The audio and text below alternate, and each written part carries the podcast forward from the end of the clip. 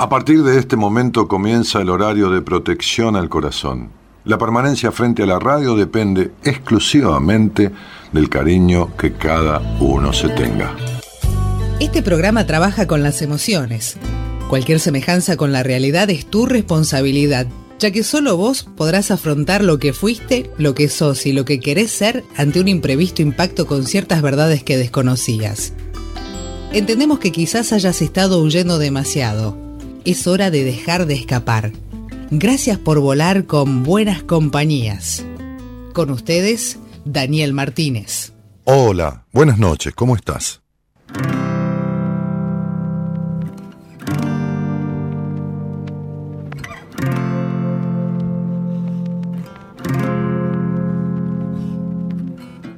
Y no tengo pensado hundirme acá tirado tengo planeado morirme desangrado y no, oh, oh. no me pidas que no vuelva a intentar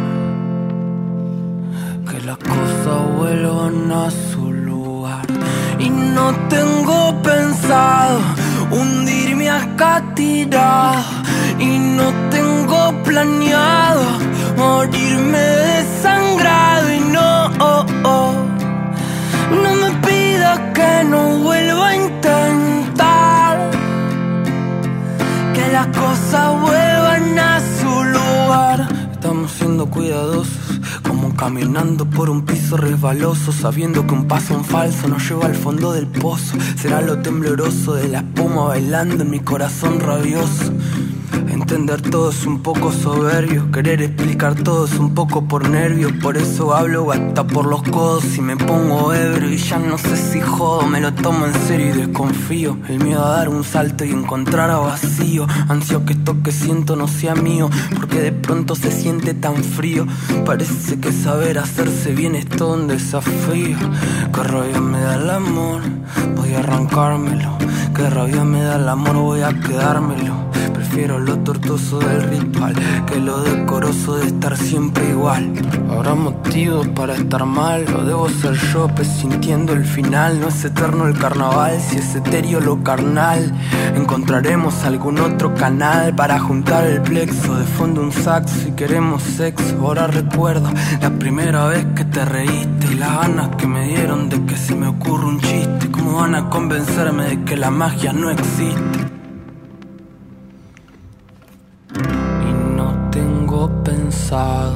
Hundirme acá tirado y no tengo planeado morirme desangrado y no. Oh, oh, oh, oh, Espero que no tengas planeado morirte desangrado, desangrada.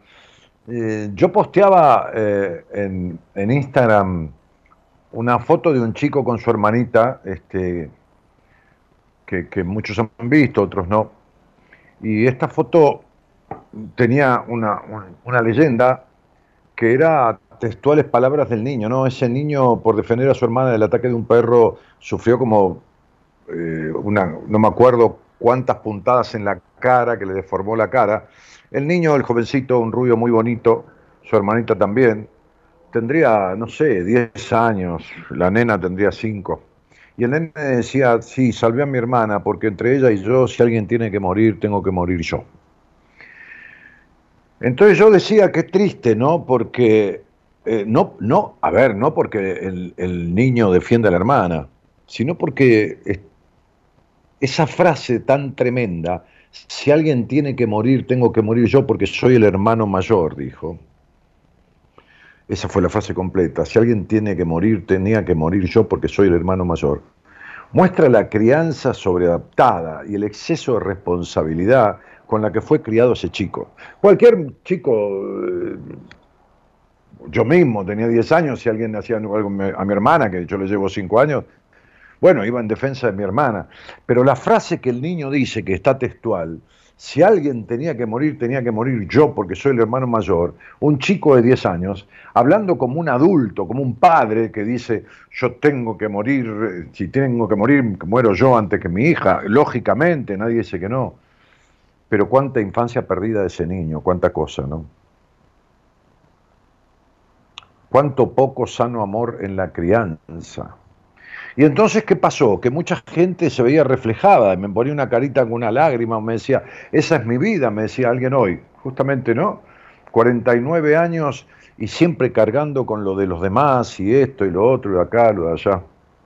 Y la letra de Woz, este chico que es bastante elegido de los chicos de la selección argentina, de Messi, este, escucha mucho a Woz, por ejemplo, este, algunos muchachos también de la selección, dice, qué rabia me da el amor, quiero arrancármelo.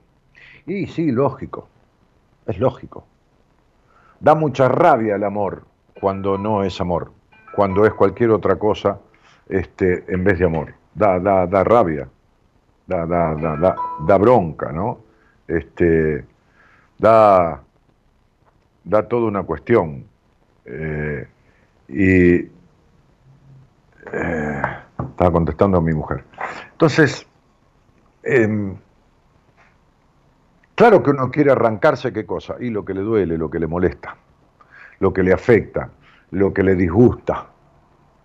Porque una cosa es lo que uno siente por otro y otra cosa es lo que el otro te hace sentir.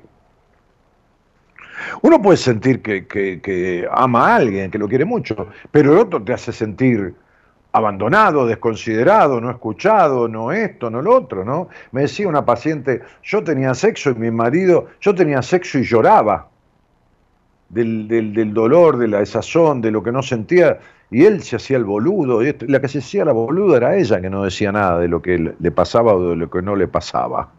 Y le expliqué. Nadie se pone a comer una comida que le da asco, algo que no le resulta. Entonces, ¿qué es el amor? ¿Es una cosa que tiene que ver con el sufrir o con el aguantar? ¿Qué concepto de amor? Fíjense qué manera de ultrajar una palabra tan, tan coherente, tan, tan sublime, tan, tan, tan, tan, que nadie pudo definirlo.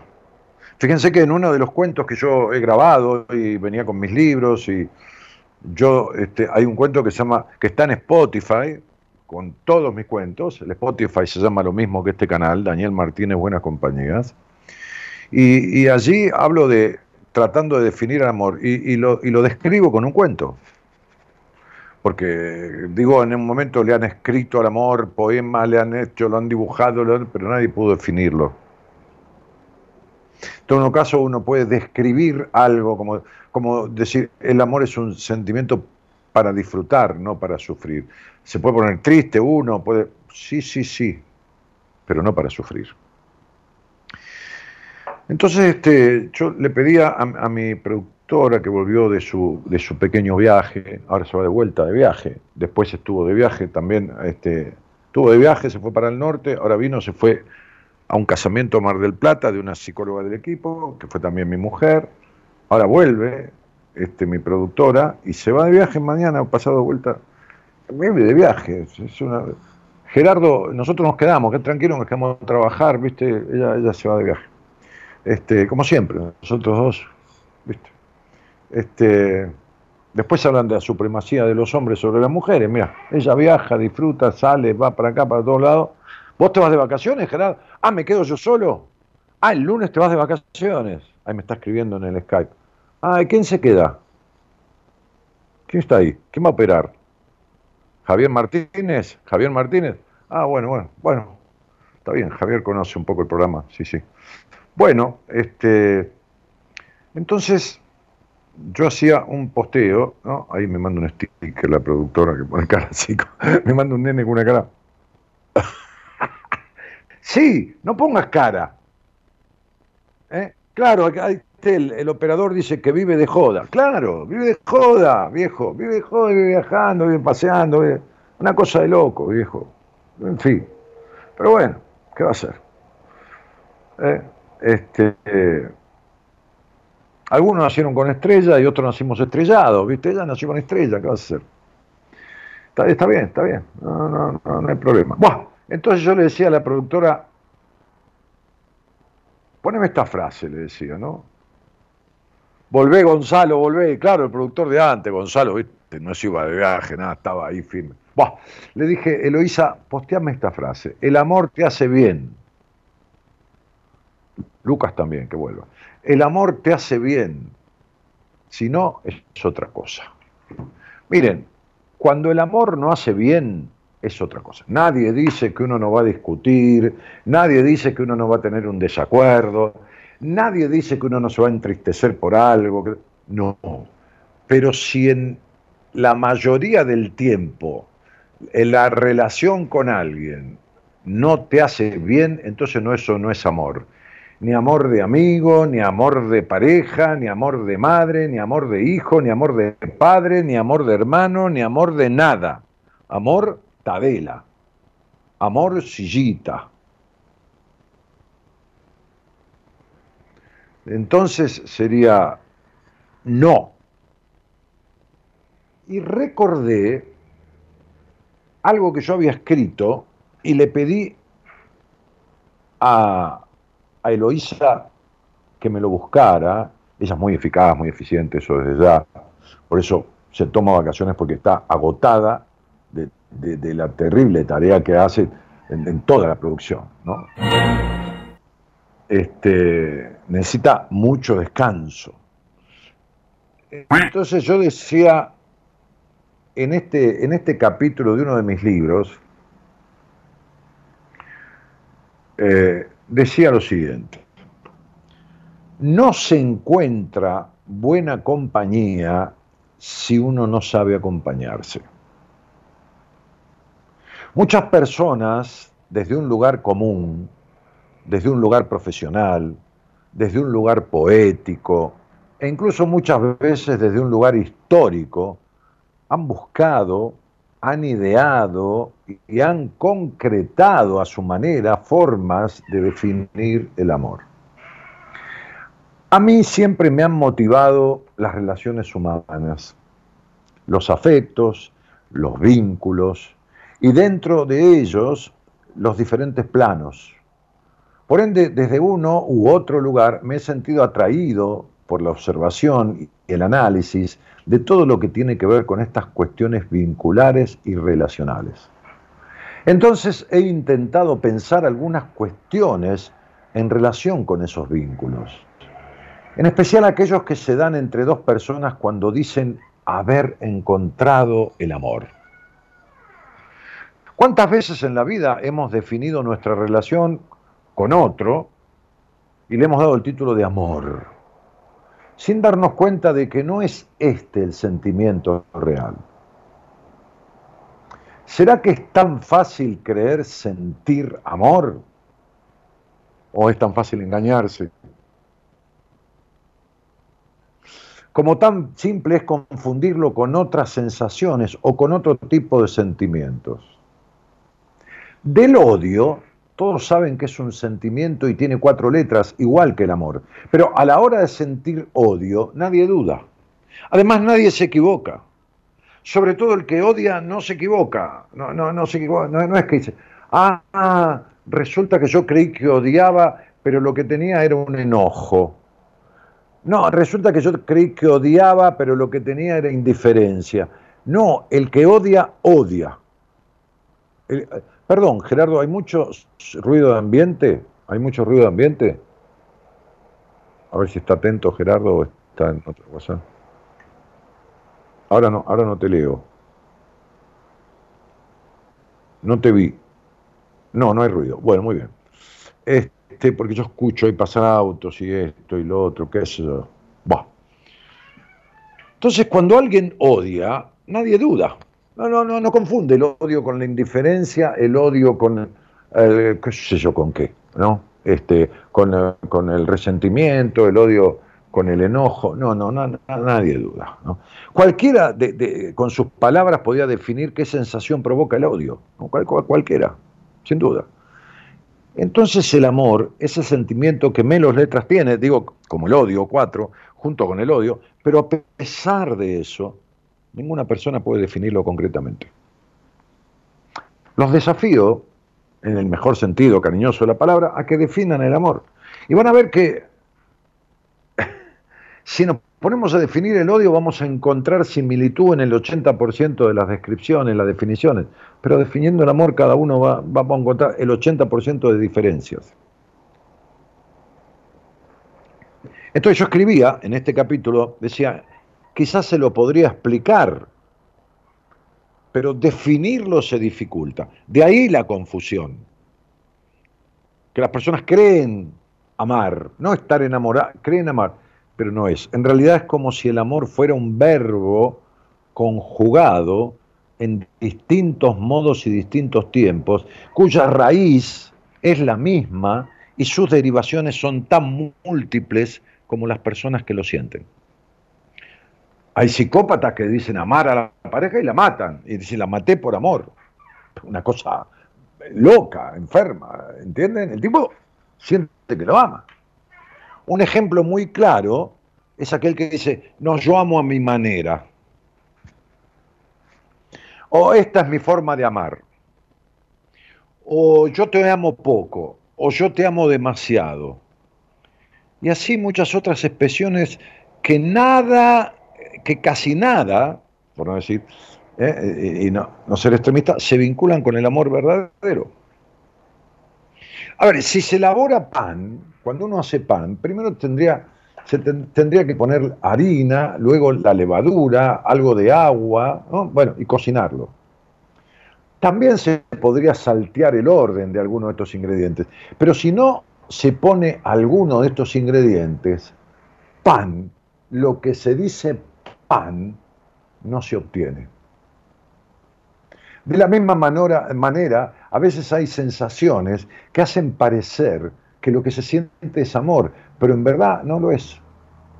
Y la mejor forma de detectar es porque aquella persona que dice estar amando, se siente mal al transitar esa relación.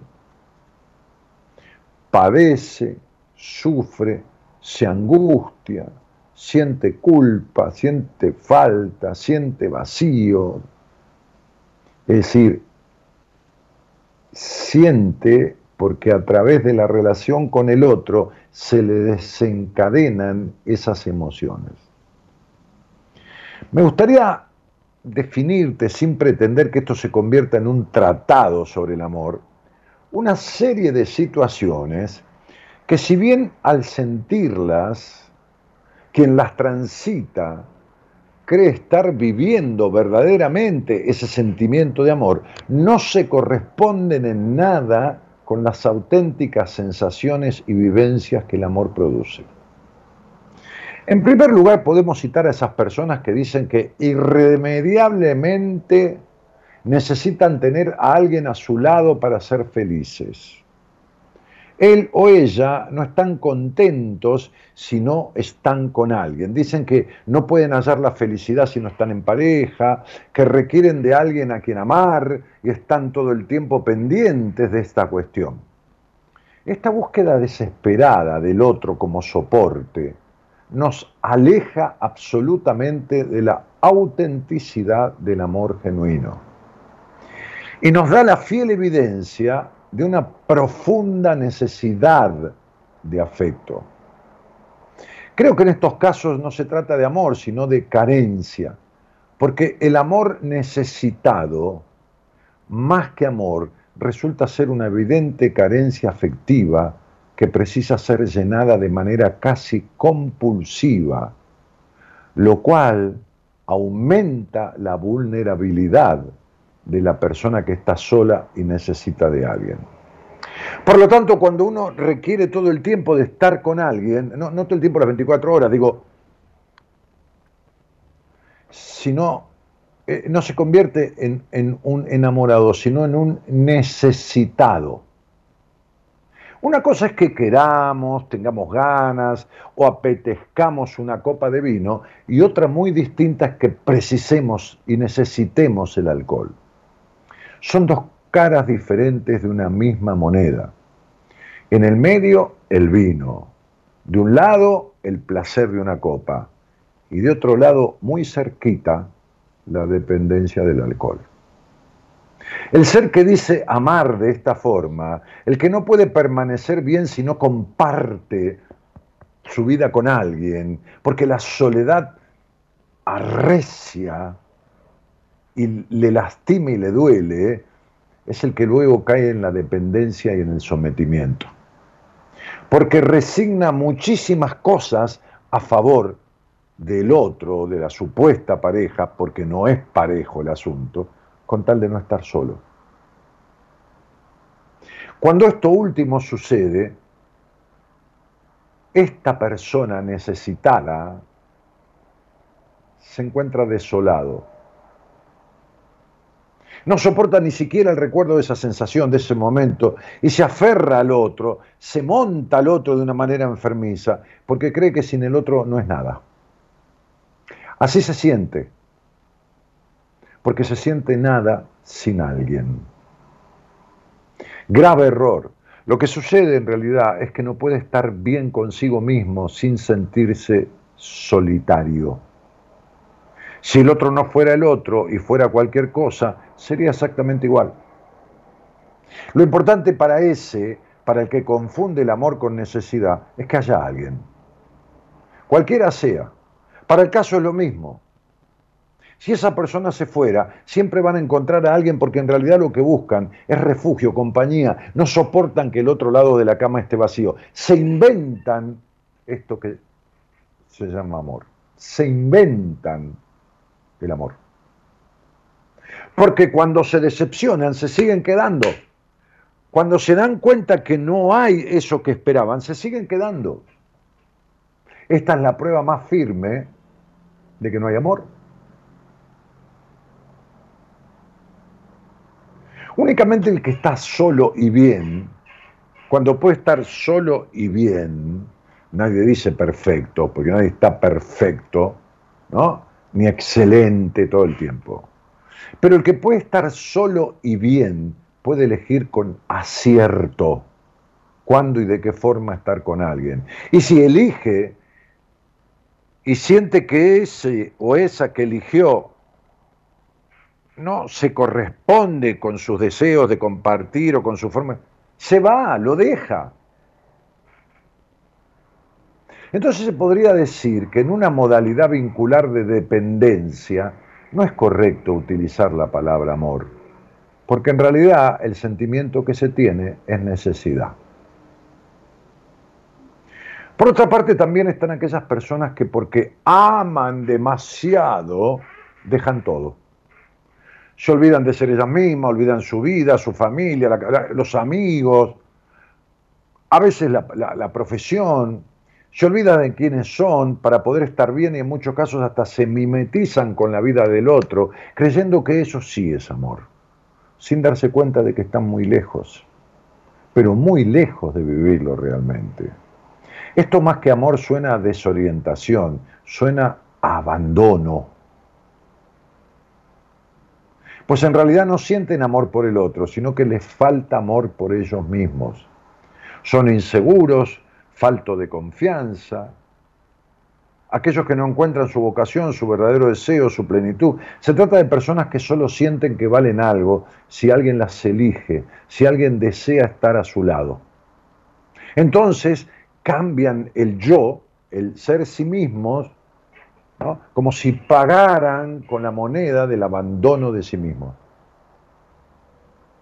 Hay otras personas que dicen amar tanto a alguien que quieren lo mejor para él, aunque esto implique que tengan que ver cómo se casa con otro. Dice, bueno, aunque sea que sea feliz, con tal de que sea feliz yo voy a estar bien. Yo he escuchado mucho de eso.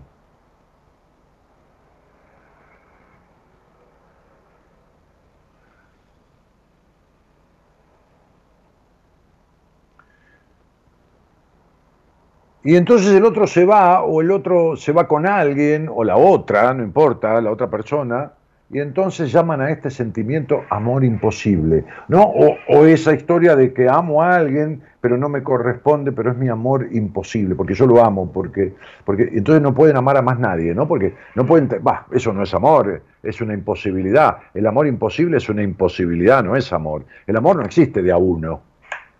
El amor existe de a dos, si no, no es amor.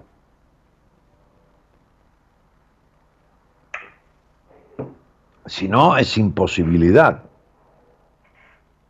¿Cómo ejerces el amor sin que el otro te dé bola? Y la verdad que un amor imposible es cualquier cosa menos amor, escribía yo en este, en este capítulo, ya que parece más una mezcla de obsesión y confusión que, que cualquier otra cosa.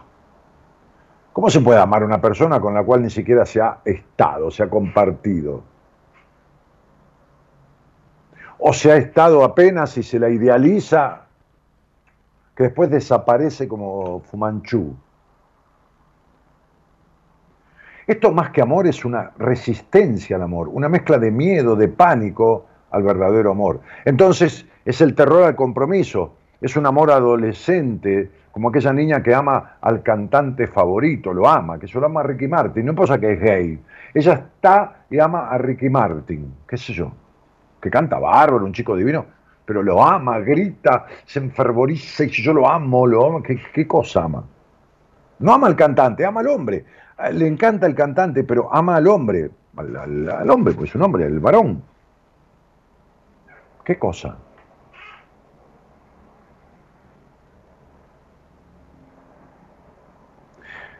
En verdad una resistencia al amor y obviamente esto hace que se alejen cada vez más de poder sentirlo realmente. La mejor manera de no sufrir abandono, desamor, desconsideración es amar a alguien imposible. ¿Saben las veces que yo he escuchado, mira, estoy de pareja, de novia, pero, pero ¿cuánto hace? Este, y bueno, él, el problema es que él está a 2.500, 3.000 kilómetros, está en España, estoy, ya voy a viajar a conocerlo, o ella voy a viajar a conocerme, o qué sé yo, no importa. Este, ¿Y cuánto hace que, que, hablan? Tres años. ¿Pero qué más? No tuviste contacto, no, hubo piel, ¿no? ¿Qué, qué, qué es lo que amas? Un amor a distancia, sin realidad de vínculo, es distanciamiento, no es amor. Un amor a distancia es distanciamiento. ¿De qué amor me hablas? Ahora, si están distanciados porque se conocen así, después se ven, van, comparten, están un fin de semana o 20 días, después vuelve, están a 500 kilómetros, que están a 15.000 kilómetros, me voy una semana después de tres años y después, ¿y qué hago? Una semana,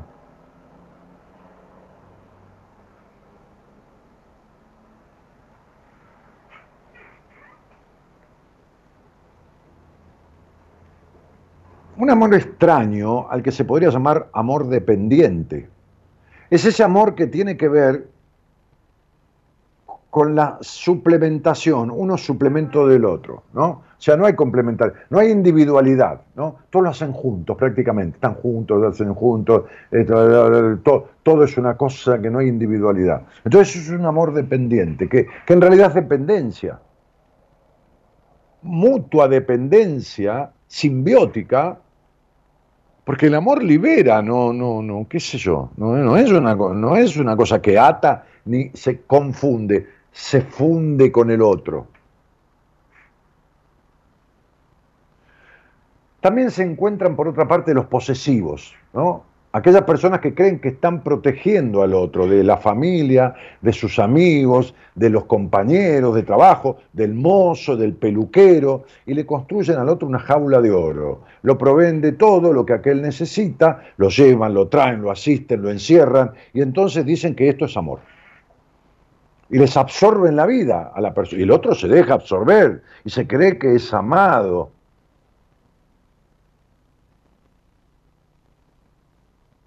Desde ya tienen sus serios problemas también, porque de hecho se ha enganchado en este tipo de relación de la cual se queja después, pero no se va nunca, permitiendo que el otro le elija la vida, limitándole la libertad en todo sentido. No tiene por qué ser un psicópata, es un posesivo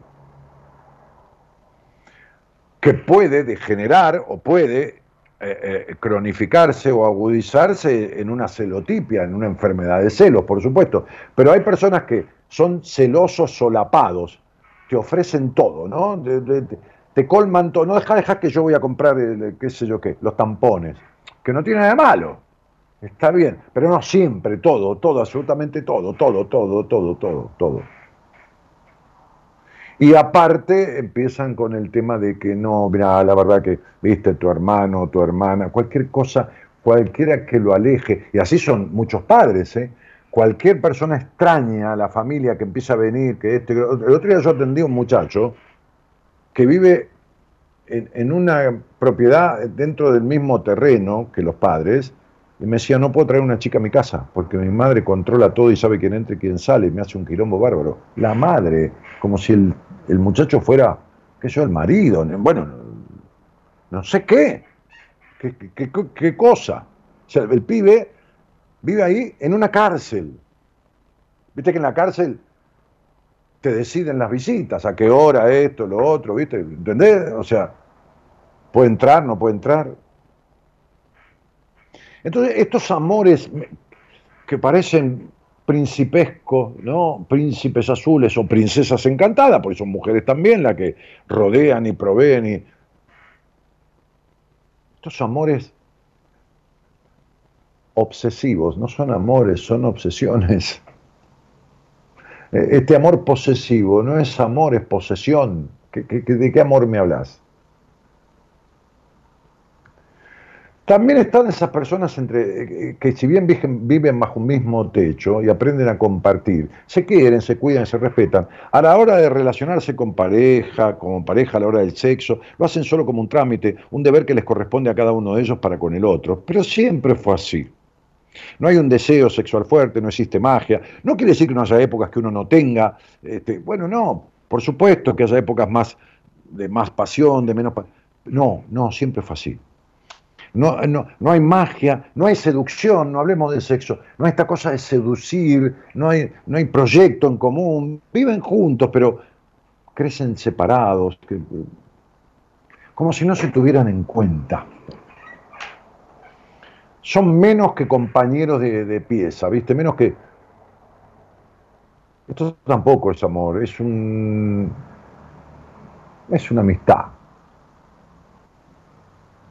Es legalizar una amistad, es una amistad, una amistad legalizada. O una sociedad de procreación. Pero nada más que eso.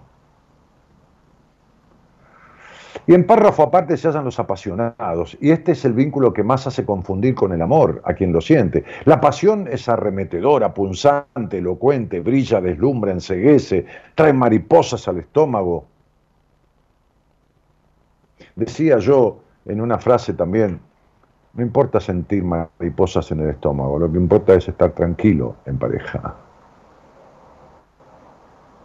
En la pasión afloja las piernas, desespera, genera taquicardia, ansiedad, necesita de un llamado, de una mirada, de verse a cada instante, de hablarse por teléfono, de besarse, tocarse, de llegar a casa, volver a llamarse, después de haberse visto personalmente, y así horas enteras y días, y ellos creen que aman, pero en verdad están viviendo una pasión.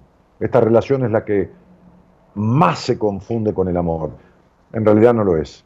Puede durar seis meses, o tal vez un periodo más de seis meses y de repente en forma inesperada empieza a decaer. Empieza a decaer, se empieza a apagar, ya no hay tanta frecuencia, ya no hay nada de eso y desaparece. Desaparece. Si no se transforma en amor, si no genera profundidad, esta intensidad de la pasión muere, pues no se aguanta el ritmo, muere. Muere porque después empiezan las verdades, alguna discusión, alguna cosa, pequeñas cosas. Muere porque no hay profundidad, no hay profundidad, no hay el sentimiento verdadero del amor. Y entonces la pasión por sí sola muere. Es una de las relaciones que más rápido termina. Porque cuando estas personas enseguecidas y anonadadas por el otro abren los ojos, despiertan de ese sueño que se crearon en su mente, se dan cuenta de que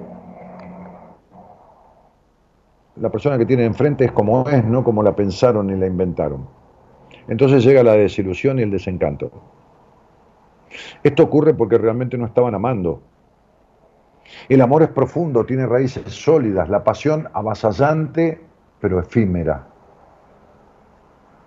No consolida ningún tipo de base concreta la pasión, porque vive del encanto, del encantamiento, no de la realidad, no de la profundidad.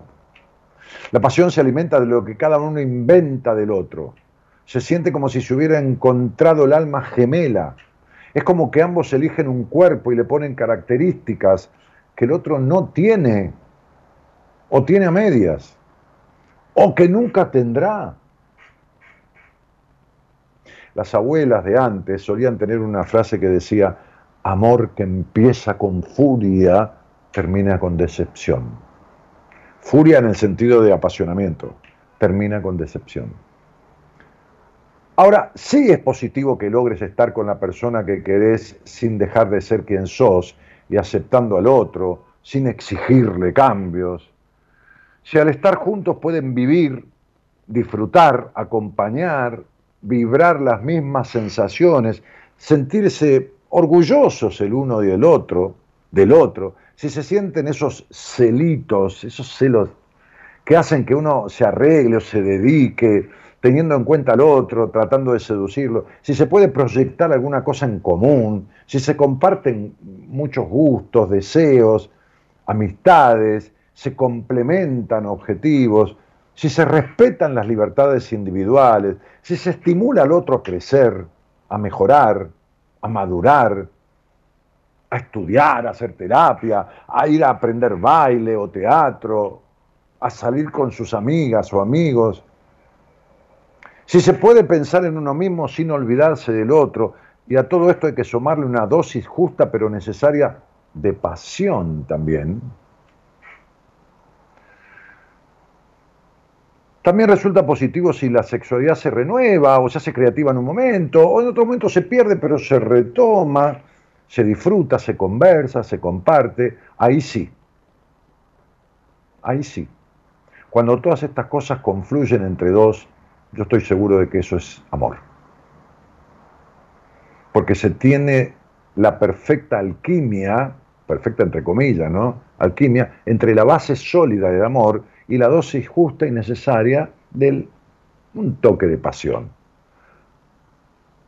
Porque como decía, la pasión es intensa, pero el amor es profundo y por eso perdura.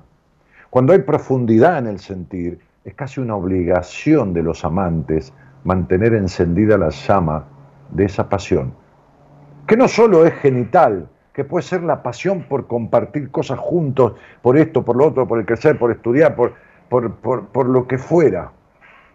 Mi mujer vino de un casamiento en el que estuvo Eloísa también, en Mar del Plata, y nos sentamos, yo preparé la cena, y nos sentamos y no paró de hablarme, de explicarme todos los detalles del casamiento de las personas, de alguien que se acercó, de alguien que fue, de la foto del parque, del, y yo la escuchaba con atención. Y hace ya 14 años que la conozco.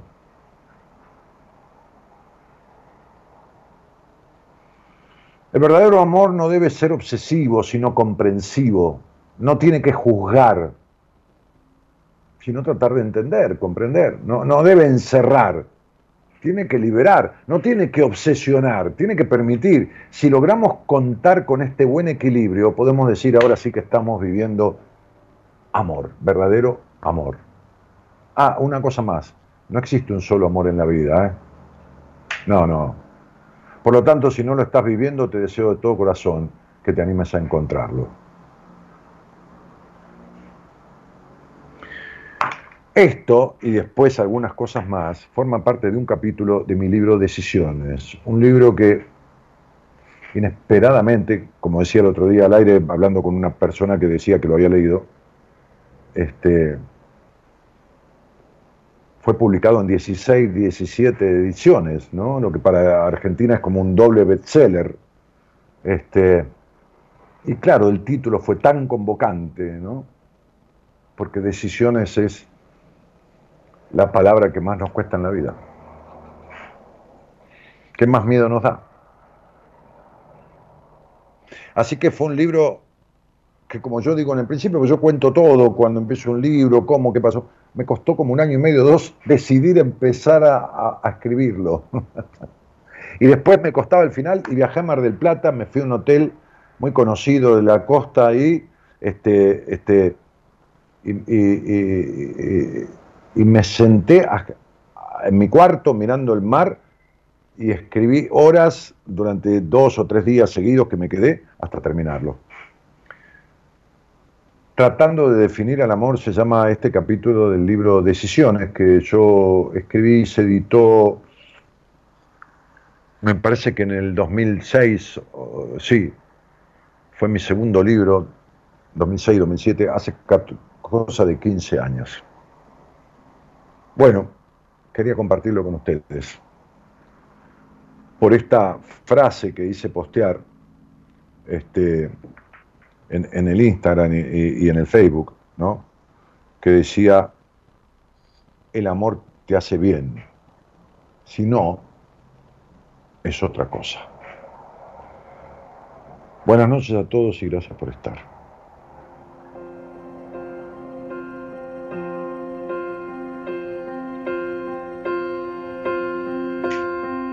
El amor tiene firma de autor en las causas perdidas. El amor siempre empieza soñando y termina en insomnio. Es un acto profundo de fe que huele a mentira. El amor baila al son que le toquen, sea Dios o el demonio. Sea Dios o el demonio. El amor es la guerra perdida entre el sexo y la risa. Es la llave con que abres el grifo del agua en los ojos. Es el tiempo más lento del mundo cuando va deprisa. El amor se abre paso despacio, no importa el cerrojo. amor es la arrogancia de aferrarse a lo imposible. Es buscar en otra parte lo que no encuentras en ti. El amor es un ingrato que te eleva por un rato y te desploma porque sí.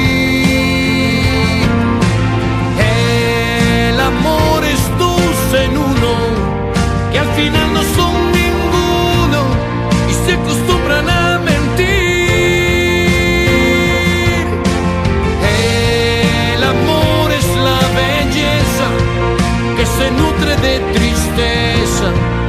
al final siempre se va.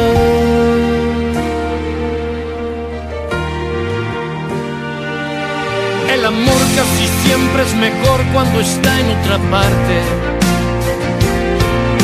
se vienen novelas que venden finales perfectos. No te vayas, amor, que aunque duelas no quiero dejarte. Si eres siempre un error porque nunca se ven tus defectos. Puede ser que lo que juzgo sea otra cosa, no lo sé. y a mi suerte le ha tocado el impostor, tampoco sé. El amor es un ingrato eleva por un rato y te desploma porque sí. El amor es dos en uno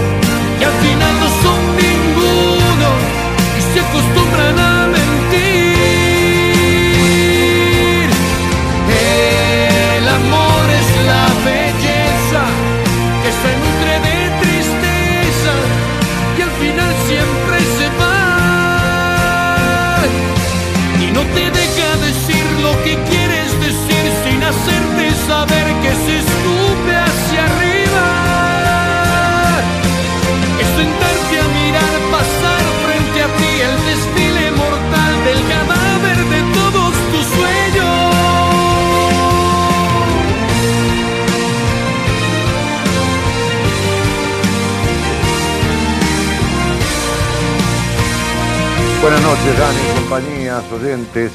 Presente de San Luis, dice Estela Álvarez, Alicia dice buenas noches. Juan Manuel dice que dejen un like para que se junte más gente. Bueno, hola, vamos puse yo que se va terminando este año estamos vivos, que no es poca cosa, ¿no? Carlos dice, buenas noches, Dani oyentes. Elizabeth dice, sí, vivos y viviendo, que no es lo mismo. Está muy bien. Este, Juan Manuel, saludos. Marcela Fernández. Marcelita, la psicóloga, que es del equipo de Buena Compañía, dice, hola a todos, hoy les hago el aguante mientras hago tiempo para ir a buscar a mi pequeño. ¿eh? Se ve que el nene está en algún cumpleaños, o algún lado, lo va a pasar a buscar. Muy bien, este, María dice, buenas noches, Treleu sigue firme, Estela dice buenas noches, cielito, equipo, oyente, cariño para todos y de todo corazón que tengan un hermoso, próspero año nuevo, un excelente 2023. Qué lindo tema, dice Marcela, la psicóloga del equipo. Dani, para no dormirme y poder escuchar el programa en vivo, me puse a pintar una mesita, una silla, candelabros, portarretratos y lámpara de pie, todo en dorado. Bueno, cuidado, viste, que no se parezca mucho al oro porque va a entrar a robarte, todo, pintar todo en dorado, cree que sos una jeca o la esposa de un jeque. Este, sí, vi el posteo, dice Estela. Ángela dice, hola, Dani, buenas noches. Eh, tu última transmisión del año, Daniel. Sí, sí, de este año es la última. ¿Eh? Anabela dice, saludos de Punta Alta, te, eh, te, dejan solos todos, dice Anabela. Estela González dice, felices, felicidades Gerardo y merecidas vacaciones. Mi hermano mayor fue cargado con toda esa mierda, dice Carlos. Ah, porque yo me refería a todo eso de las cargas de la infancia. Este, Anabela que dice felicidades para vos y Gaby. Pero ¿qué sería el amor? Si las personas se juntan por interés, puede ser interés malo, interés bueno, pero interés bueno al fin y al cabo es interés. Ay, loco. ¿Tenés un problemita, Gonzalo? ¿Sos tan desconfiado? Mira, te voy a decir una cosa, como decía un viejo maestro, el amor es un acto de conveniencia, pero no como vos lo entendiste, de conveniencia económica. O es un juego de palabras. Conveniencia, me conviene, porque el otro viene con lo que yo deseo y yo le convengo porque yo vengo con lo que el otro desea. Es un acto de conveniencia de complementariedad. Son dos enteros que se complementan, no dos pedazos que se suplementan y entonces solos no sirven para nada. No existe la media naranja, porque siguen siendo dos a medias.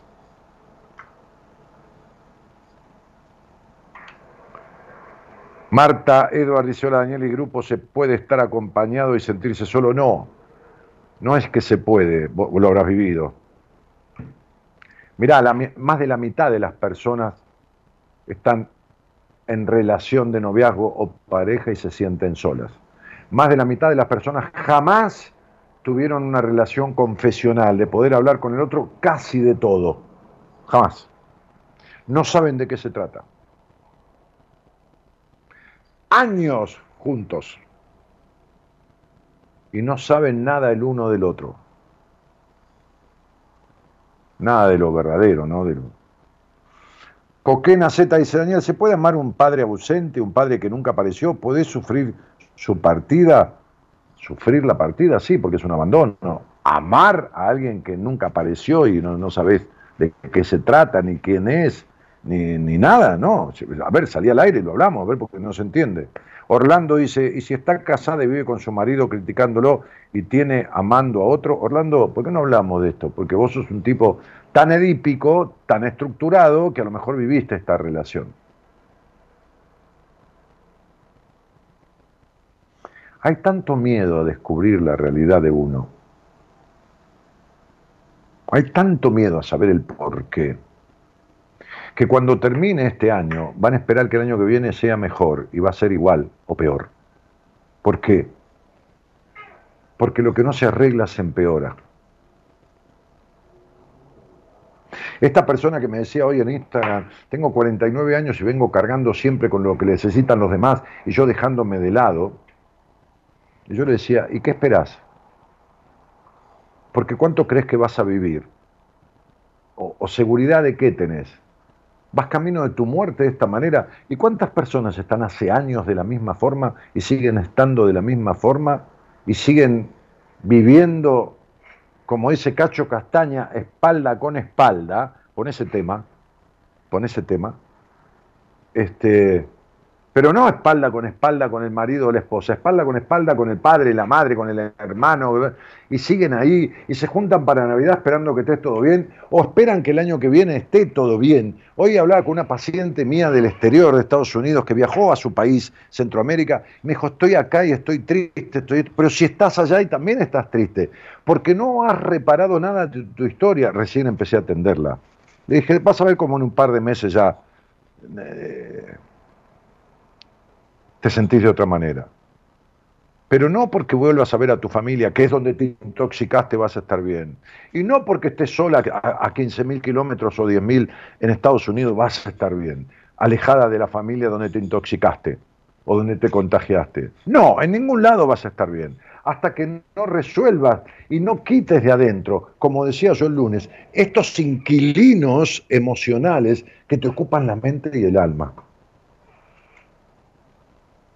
que te ocupan la mente y el alma. Inquilinos, me encantó eso, inquilinos emocionales. ¿Qué es eso? Hola, sí, buenas noches, chau. Hace rato me están gritando de todo. Hola. Hola. ¿Qué tal? ¿Cómo te va? Muy bien. Bueno, me estaba gritando Gerardo, Eloísa, todos ahí en los teléfonos que está. Llamado, llamado. Pero lo que pasa es que le bajo el volumen, ¿viste? Porque si no hace ruido. Nancy, ¿de dónde sos? De San Rafael Mendoza. Ay, mira, justamente hablaba con un amigo yo que se va de vacaciones allí, alquiló una casa en San Rafael, que, es tan lindo, porque tiene muy lindos lugares San Rafael. Bellísimo, bellísimo. Sí, sí, sí. ¿Y cuánto hace que vivís ahí? Espera, no me cortes, espera.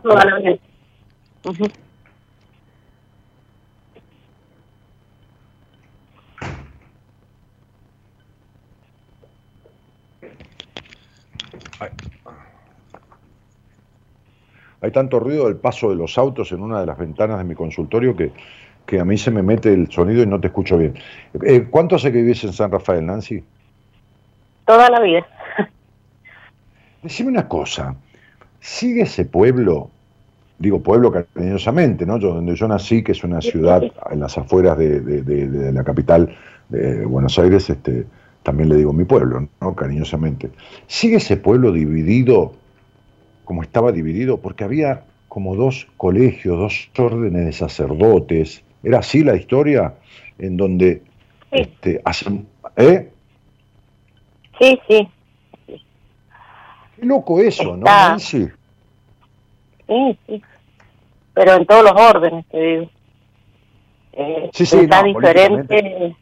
Políticamente, el país está dividido, pero Sí, no, acá si pensás diferente ya, estás de un bando o estás del otro, no no hay término medio. Pero, pero esto, eh, ¿cómo era la historia? Porque yo estuve allá, yo di una, un, taller vivencial allá para en el centro cultural para 350 personas, que más o menos había, estaba lleno. Este, y entonces, bueno, a mí me interesa cuando voy a un lugar, está bien, voy, está bien, voy a un hotel, paro, como con mi equipo, bueno, fenómeno. Pero después yo hablo con la gente de allí, me interiorizo, quiero, viste, comí en la casa de, los dueños de una radio que me contrataron para ir y había un montón de gente que invitaron, gente que me escuchaba, gente y entonces charlando. Entonces me empezaron a contar esta historia de, de, estos dos colegios que son de, eh, religiosos, los dos colegios creo, ¿no? Sí, eh, el tema de ese colegio lo cerraron directamente cuando llevaron todo al, al extremo, digamos, y directamente lo cerraron. Quedó, quedó uno solo, digamos, y se cambió el, obispo, se cambió, hubo todo una parafernalia, digamos. Sí, sí, sí, fue toda una, una, una cosa bastante turbia. Sí, sí, bastante. Pero bueno, como en todos los órdenes de la, de la vida y de, de la iglesia, me parece a mí, porque dice que siempre tratan de tapar todo, pero ah, hubieron cosas feas. Y gente que habló. Bueno, por eso hay un psicólogo de, hay un psicólogo de mi equipo que fue sacerdote durante 13 años y cuando vio un montón de cosas se retiró del sacerdocio y se vino este, a estudiar a la Universidad de Buenos Aires, porque estuvo en Estados Unidos ejerciendo el sacerdocio también, y dejó todo y, se retiró. Y no quiso saber nada más con, con, la iglesia, sí con su Dios, pero no con la iglesia. Este, y, es, y, es, y es psicólogo, este, un excelente profesional, y es psicólogo en mi equipo, que es Enrique Audine, que hace algunos programas por mes. Lo bien que hizo, Sí, sí, se les encantó. Mis, ideas sobre el tema de, de la Iglesia Católica, no comparto muchas muchas de las cosas ni lineamientos que siguen. Eh, sí, yo, yo digo, yo me eduqué en, en, colegio católico, que es que Don Bosco, que la obra de Don Bosco es algo muy, muy, muy lindo. Este, aprendí mucho ahí, aprendí este, este, la civilidad, eh, el hecho de, del compañerismo, realmente, ¿no? Este, entonces digo que, claro, que me hice en, lo católico, que soy poco apostólico y para nada romano.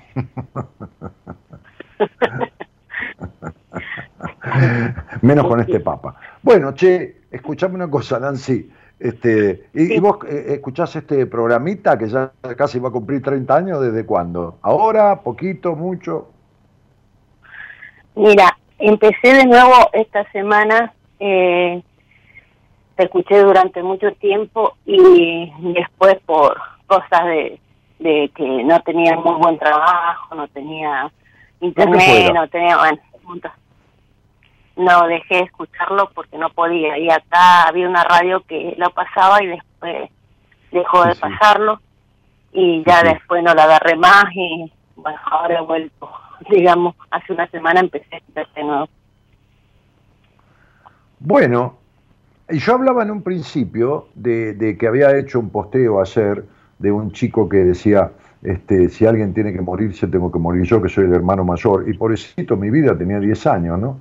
Y la hermanita 5, ¿no? Este, no, no se murió, por supuesto, pero quedó toda la cara desfigurada. Bueno, este, este, que está bien que defienda a la hermanita, pero no que diga si alguien, yo soy el hermano, tengo que morir. Y, yo decía, qué triste esta crianza que se nota sobreadaptada, en donde un chico, ¿no? este, por ser el mayor, este, tiene que morir, toda esta cosa de que perdió la infancia, ¿no? Más allá de la situación con la hermanita, que la defendió y está bien, ¿no? Pero la frase es caótica. Y vos sos una, una mujer que me parece que en la infancia también creciste como cargando cosas que, que afectaron mucho a esa niña. Sí, totalmente. Totalmente. Mm. Mm. Tanto que es como si vos, Nancy, una mujer ya de 50 años, este, vivieras desde el hacer de, ¿no? Este, no, no porque mientas, ¿eh? el hacer de madre, el hacer de hija, el hacer de, de, de, yo, de esposa, ponele, este, o de amiga, pero no haces de vos verdaderamente casi nunca. ¿Se entiende lo que estoy diciendo con todo cariño? Es como que esta vocación de servicio tuya, esta, esta cosa del estar al servicio, ¿no? Estoy, estoy, diciendo esto, ¿no? Por ahí vos me decís, sí, Dani, pero yo ya dejé de ser así, y, lo cual me alegraría mucho, ¿no? Sí, totalmente. Trato y he, he intentado y he logrado bastantes cosas. Era más, más así. Ahora ya eh, me tildan egoísta porque ya pienso un poco más en mí y no tanto en los demás. Pero bueno, es ah. Pero cuando uno, cuando uno se transforma, a mí me pasa con todos mis pacientes, ¿no? Cuando empiezan a sentir esta cosa de la transformación, cuando dejan de ser de River y se hacen de Boca, eh, no por el fútbol, eh, o dejan de ser de Boca y se hacen de River, es una manera de decir, ¿no? Después, claro, los que lo conocieron siendo de River, digamos, como, como ejemplo tonto, le reclaman Dice, vos no eras así, vos eras diferente, vos ahora te volviste. Claro, porque los otros lo quieren a uno de la manera que uno era, al servicio de lo demás. Cuando uno era el felpudo, ¿se entiende? Cuando uno se callaba la boca porque tenía miedo que los otros le molestaran lo que uno iba a decir, o, se sacara de la boca algo para dárselo a los otros, ¿viste? Y ponía primero siempre a los demás. Entonces los demás no quieren saber nada con este que uno está haciendo. Totalmente es así. Pero bueno, eh, he aprendido a, convivir con, con esos sentimientos. Y al que le guste bien y al que no le guste, y bueno, ya es hora ah, de que piensen mi, mi frase célebre es, lo que el otro piense de mí no es un problema mío. Sí, sí. Hace tiempo que ya poco me importa lo que piensen los demás. Lo único que me importa es, es tratar de, evolucionar yo y, y, bueno, cuesta, pero lo voy a intentar, estoy en ese, en ese camino. Mira, yo te voy a dar una señal. Mientras vos sientas para, que sepas cuándo lo lograste, o si lo vas a trabajar con alguien, en una terapia o lo que quieras. Mientras vos sientas que hay una, un, sentimiento, valga la redundancia, de soledad interna, como si en el corazón, en, en, tu corazón, en tu alma, ahí en el medio del pecho, ¿no? Hubiera un cacho de soledad que es como una piedra en el zapato, que no se va nunca aunque estés rodeada, entonces quiere decir que no has sanado del todo eso. ¿Me explico, Nancy? Ajá, sí, sí, sí. Vos sabés a qué me, refiero, ¿no? Sí. Entonces me falta eh, trabajar mucho todavía. Y claro, mi amor, para, para eso te lo digo, ¿viste? ¿Viste, viste cómo soy yo, ¿no? Eh, soy medio boludo para la mayoría de las cosas, pero para esto me la rebusco bastante, ¿no?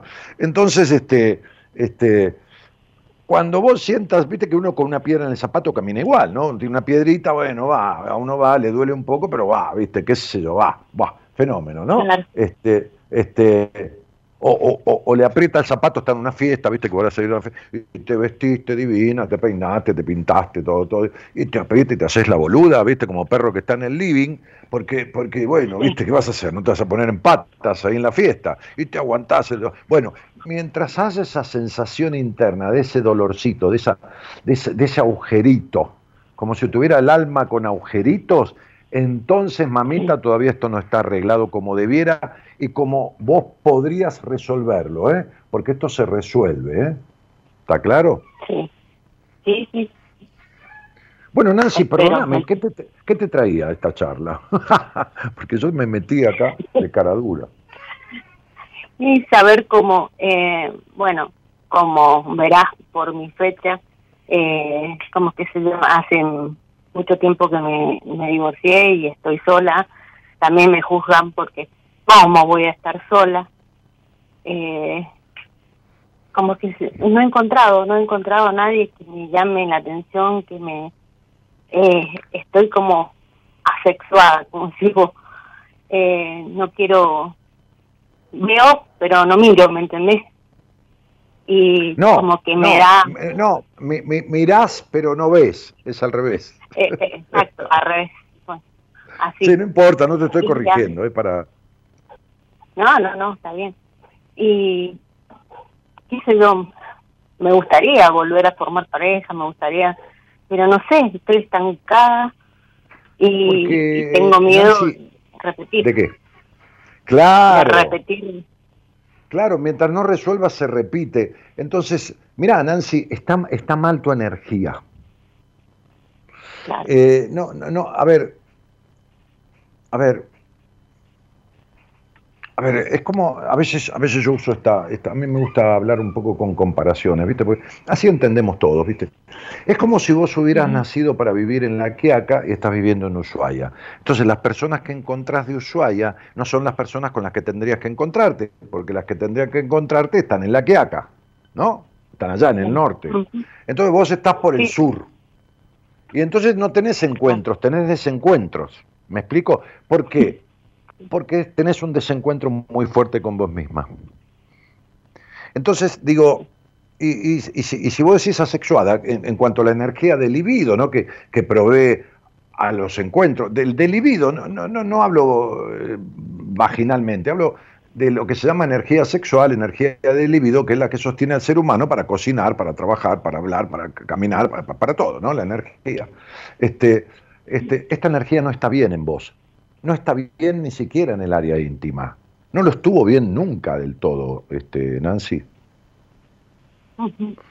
No lo está bien ni en el área, volviendo a, la base, ni en el área genital, ¿no? Cuando uno mide los chakras, ¿no? Eh, eh, cuando uno mide los chakras, este, con un péndulo, ¿no? Este, este, este, eh, los chakras básicos primarios son siete. El primero, que está ahí en el perineo, en la zona, en la zona entre, bueno, el perineo, entre la vagina y el ano, o entre el pene y el ano, esa zona, ¿no? Este, este, se llama chakra base o raíz. Porque, porque, porque es básicamente la raíz, ¿no? del fluir hacia arriba de, la energía. Pero, pero ese chakra, seguramente, si vos lo medís, ¿no? Este, o alguien, ¿no? Este, que se mide con un péndulo así arriba, a 30 centímetros, más el péndulo empieza a girar en el sentido de las agujas del reloj o se queda clavadito ahí, ¿no? Entonces, este, está, está cerrado. Seguro está cerrado. Entonces, como a veces está cerrado el chakra de la garganta, que es la expresión, ¿no? Este, eh, o el chakra del plexo, ¿no? Este, eh, entonces, ¿qué sucede? Que, vos has hecho cambios de, conducta, ¿no? Es decir, te conducís diferente y te cuesta, ¿viste? Pues, te cuesta abandonar a esa ¿no? necesitada aprobación, te cuesta, ¿viste? Haces de tripas corazón, pero no fluye naturalmente. Entonces, hay como como si vinieras a Buenos Aires con el auto y te quedas sin nafta en mitad de camino. ¿Me explico? Sí, sí. Hay un tramo recorrido, pero no el suficiente. Por eso hay esa piedrita en el zapato, esa sensación de soledad interna, por eso hay esa sensación un poco de vacío y por eso hay desencuentros. Sí, totalmente. Por eso hay desencuentros. Eh, o no encuentros. sí, eso es más seguro. Claro. Es como que yo te digo, estoy rodeada, ahora principalmente ahora en el trabajo donde estoy, estoy rodeada de hombres, pero eh, no lo veo como vos decís. Bueno, eh, claro, está rodeada de, de personas de sexo masculino. Exacto. Pero eso, una cosa es, es persona de sexo masculino y otra cosa es hombres. Que no abundan hombres que tampoco abundan mujeres, sino que abundan personas de sexo femenino, pero no mujeres. Femenina, mujer y hembra deben ser el 5, 4 cada 100. Masculino, varón y macho deben ser el 4 o el 5%. Estoy, ¿Está claro? El 90% son boludos y el 90% de las mujeres son culposas. Aunque, aunque histéricamente se muestren como la come hombres, son culposas. Entonces, digo, mientras no se sanen determinadas cuestiones, la culposa va a estar con el boludo o con el psicópata, o el boludo con la psicópata, o el melancólico con, la histriónica, o, o, el celoso posesivo con la melancólica, y así se arman todo el tiempo parejas que de pareja no tienen un carajo. ¿Entendés? Sí, sí. Bien. Mientras no se sanen esas cuestiones. Mirá, me pasa a mí todo el tiempo, ¿no? O sea, me pasa a mí todo el tiempo de, atender este, en, terapia o, atender hombres, ¿no? Este, este, en, las entrevistas, me, decía Marita, este, extrañamente el mes que viene ya tenés más varones que mujeres para las entrevistas, que tienen todo el mes tomado los, los, los, horarios, los turnos de todo el mes de enero están completos. Este, este, está dando turnos para febrero, pero bueno, no importa eso. Este, pero me decía, vos es cada vez tenés más varones que vienen a consultarte, tanto que el mes de enero tenés más varones que mujeres. Le digo, bueno, está bien, bienvenidos sean. Este, eh,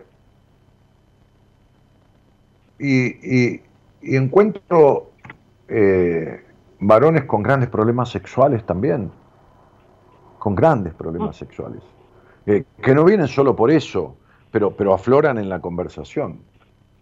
Este, entonces, eh, en algún momento, Nancy, el año que viene tenés un año muy, muy favorable. Este, este, Nancy, ¿vos sos, bajita? Sí. Sí, mira, me, apareció como que eras bajita, tipo un metro cincuenta y pico, cincuenta y siete, una cosa así. ¿Sí? Mira, mira qué loco, qué loco. Este, bueno, bueno. Este, ¿y, cuál es tu peso corporal, mi cielo? Más de lo normal, 90. Por eso te estoy diciendo, quiero saber cuántos kilos de más. Si 20 o 30. Sí. Sí, yo diría que 30. Bien, bien, bien. Y eso que hago de todo para bajar, pero no. No, no, porque estás gorda de lo que te tragás. ¿Y sabes qué te tragaste? ¿Crees que te diga lo que te tragaste, mi cielo? Te tragaste, a ver, déjame ver, una niña de unos ocho años, ocho años y medio. ¿Qué pasó ahí entre tus ocho y tus nueve años? ¿Te acordás? No, no, no tengo muy buena memoria sobre ese. No tienes, buena, no tienes buena memoria de la infancia, ¿no? Las que tengo son de cosas feas, tristes. Y por eso, y por eso, y por eso. Bueno, una nena de nueve años más o menos pesa 25 kilos. Son los kilos que tenés de más. Vos te tragaste la niña. Y no importa el régimen que hagas.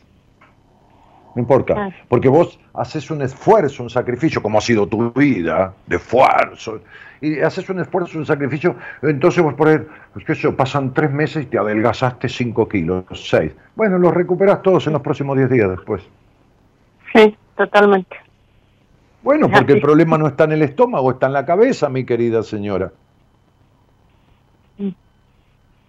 Me acuerdo que yo tenía una, una, una muchacha, eh, eh, muchacha ya media grande, de 28, 30 años, de Santa Cruz, que bajó 60 kilos. 60, ¿eh? Te estoy hablando de 60. Sí, sí, sí. Este, este, y, y, suele pasar que cuando uno suelta los pesos de tu historia, ¿no? Como me decía una paciente el otro día, Dani, yo cuando empecé con vos, eh, eh, eh, desde siempre era constipada. Viste, como yo le pido que me hablen como, como piensan, no, no, no, no, no, no, no anda dando vuelta, no. Entonces me dice, ahora cago todos los días. Y le dije, pero claro, si la mierda es lo que el cuerpo no necesita y desecha, y vos no habías soltado la mierda de tu historia, Generalmente la constipación, fíjate que la constipación es algo que se da mucho más en mujeres que en varones. Es mucho más habitual una mujer constipada que un varón constipado. ¿Por qué? Porque tenemos a tragarnos todo y no largar nada. Ah, claro, exactamente. Porque, porque generalmente, generalmente, eh, mirá que hay casos de, de, de, de Ah, no, el otro día atendí un muchacho que yo me quería, no, que, no me quería matar, quería ir al país de él, porque es de Centroamérica, y quería matar al psicólogo que, que, lo, que lo atendió eh, este, el mes y medio, dos meses que estuvo. El tipo, pedazo de hijo de mil puta, la frase célebre de la tercera sesión en adelante, el tipo, el pibe tiene no un problema, tiene no hay área de él, de este muchacho joven con mucha capacidad y todo, porque me da, me da pena ver un chico tan joven desperdiciado, pero no importa, va, va, a salir. Este, este, tan alejado de sí mismo, tan perdido, el psicólogo le decía, vos vas a solucionar lo tuyo cuando todas las noches antes de dormir te pongas a rezar fervientemente y reces mucho y todas las noches. Así vas a arreglar tu problema. Pero escúchame esto que te estoy diciendo. Yo le decía a este pibe, si yo cuento esta radio, esto en la radio, la gente no me lo va a creer, va a decir, este hijo de puta inventa cosas, dice, no, me gustaría sacarlo al aire, ¿no? Este, que, lo dijera él, ¿viste? Porque eh, eh, hay cosas que, que, la verdad que si uno quisiera inventarlas no las tendría que, no las, tendría que inventar porque, porque son como increíbles. Bueno, yo las cuento porque las vivo, ¿no? Este, entonces, digo, yo, veo estas vidas desperdiciadas este, y, me da pena. Entonces, digo, las mujeres, bueno, algunos pibes como este, por ejemplo. Este, algunos hombres, algunos varones, pero mayoritariamente las mujeres fueron criadas en la culpa, en la culpa del disfrute, en la culpa sexual, en, el expresarse, en, que no, no, te sientes así, que una, una, nena no se sienta con las piernas abiertas, que no esto, que no lo otro, que no más. Después otras se fueron al otro extremo, porque se convirtieron en un feminismo ultranza, que lo único que hizo el feminismo, como todo fundamentalismo, ¿no? Porque también este, este, este, qué sé yo, Putin es un fundamentalista, ¿viste? Entonces, este, el, extremo de lo contrario, el antihombre, el esto, el feminismo afeminó a los hombres, ¿viste? Porque, porque, porque, porque eh, tanta bronca, tanto enojo, tanto odio con el machismo, con el hombre, con esto, con lo otro, tampoco sirve para nada. Los extremos no sirve ninguno. Ahora, vos en tu caso. Vos, vos en tu, claro, por supuesto. Vos en tu caso deberías hacerte cargo de esta niña que todavía está en el pasado y a la que vos venís tratando de la misma manera que te trataron. Porque vos tenés una niña infeliz adentro. Tu niña interior es infeliz. Está infeliz. Está vacía. Está dejada de lado y entonces vos has hecho, eh, ¿cómo te puedo decir? Vos has hecho, has tomado una postura reactiva, como una reacción en contra de los otros. Pero no hay una acción en favor tuyo para resolver estas cuestiones que traes de tu historia. Lo que hiciste sirvió, pero no alcanza. Por eso este exceso de peso que yo sentí que tenías y que, que, se nota más en el cuerpo, que sos bajita, pues sentí que eras muy bajita. A ver, tomalo bien, te digo, no, no te estoy... no tiene nada malo que miras un metro cincuenta y seis, está perfecto, pero te quiero decir que hay una desarmonía física que tiene que ver con una desarmonía emocional. Totalmente. Vos has tratado esto con alguien, porque otro problema que tenés desde la infancia es que como tuviste que hacerte cargo sola de un montón de cosas, tener que poder con un montón de cosas que no eran para esa niña, por ejemplo, los quilombos que había en la familia donde te criaste. Sí, las discusiones y los quilombos. Bien, entonces vos te quedó implicado esto de tener que cargar y hacerte cargo de todo y poder con todo. Y no vas a poder con todo esto, eh, Tenancy, te lo digo con todo mi cariño. El año que viene tenés un año nueve, y un año nueve está hablando de basta ya, un final, la posibilidad de terminar, pero no va a ser mágico. No, no, no, no, esto no, no sucede solo. Como me dijo alguien otro día en una entrevista, yo estoy esperando hace tiempo tener un golpe de suerte. Es que vas a tener un golpe en la cabeza, querido, le dije. No hay golpe de suerte para arreglar la vida. Hay golpe de suerte que yo voy, que juego a la quiniela y gano, que es un día, ponele. O voy al casino y digo, bueno, gano, qué sé yo, no sé. Un golpe de suerte. Cuando estás en marcha en el camino de tu existencia, como me decía alguien otro día, pero Dani, puede ser que eh, me, cayó trabajo de acá que yo no esperaba que... Pero escuchame una cosa, vos no tomaste decisión, vos no sentís, vos no descubriste un montón de cosas en este proceso. Y bueno, querida, no sos la misma que era. Bueno, entonces la vida es como una maestra que te premia y te deja ser abanderada o te da un premio, de, qué sé yo, o una madre que te dice, bueno, tomá esta torta de chocolate porque, eh, qué sé yo, aprobaste la matemática. Es decir, si vos cambiás el tránsito de tu existencia, te encontrás con otras cosas. Y esto es lo que tenés que hacer vos, Nancy. Porque fíjate una cosa, toda persona nacida en 17 vino a esta vida con la capacidad de atraer personas y situaciones para el logro de sus objetivos. Y esto es en lo material y en lo, emocional. El año que viene es un año 9 con un 4, un año 9 con un 4, y esto es, vas a parir, ¿eh? pero vas a tener un parto de burra. O sea, o vos te pones a terminar con esto y construir lo diferente, o va a ser un año duro de mierda. Ahora te voy a hacer una sola pregunta. Decime en qué aspecto está afectado de manera continua tu salud o tu cuerpo, más allá de los kilos. Los pies. Perfecto. Las piernas. En los pies y las piernas es terrible. Sí, pero las piernas, ¿dónde? las rodillas. Las rodillas. ¿Que mucho? Claro, bueno, ahí tenés, la, ahí tenés la rigidez. ¿Quién era rígido en tu hogar? Mi vieja. Bueno, perfecto. Te convertiste en tu mamá. ¿Y sabes por qué duelen los pies? Nancy, ¿los pies dónde apoyan? Sí. ¿Dónde apoyan los pies? ¿Dónde apoyan? ¿A dónde, ¿A dónde apoya la planta de los pies? ¿En dónde? En la, en la tierra. Claro, en la madre tierra. Ah, son los quilombos con tu madre. Y un padre que no existió en tu vida. ¿Se murió tu papá? ¿No estaba? ¿Qué, qué es lo que pasó? No, mi papá estaba, pero era un papá ausente. Ah, sí, un mueble, un mueble. Él no opinaba. Ahora, bueno, falleció hace tiempo, pero... No, no, pero no importa, en tu infancia no existió.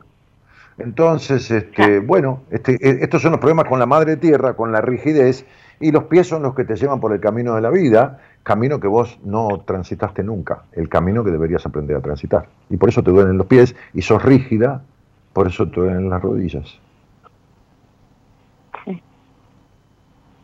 totalmente. pero mucho, últimamente es insoportable.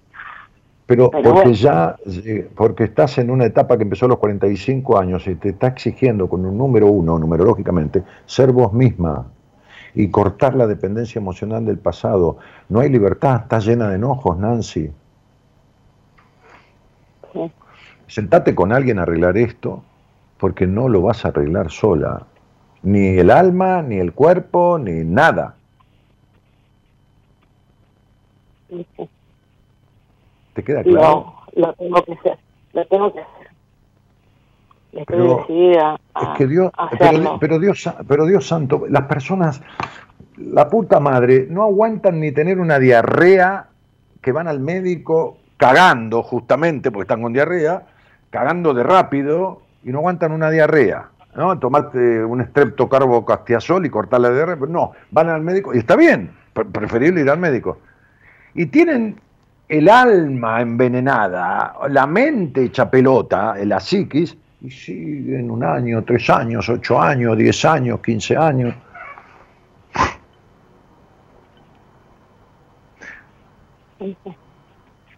Es que, digamos, eh, uno lo deja de lado porque no lo, no lo ve o no lo...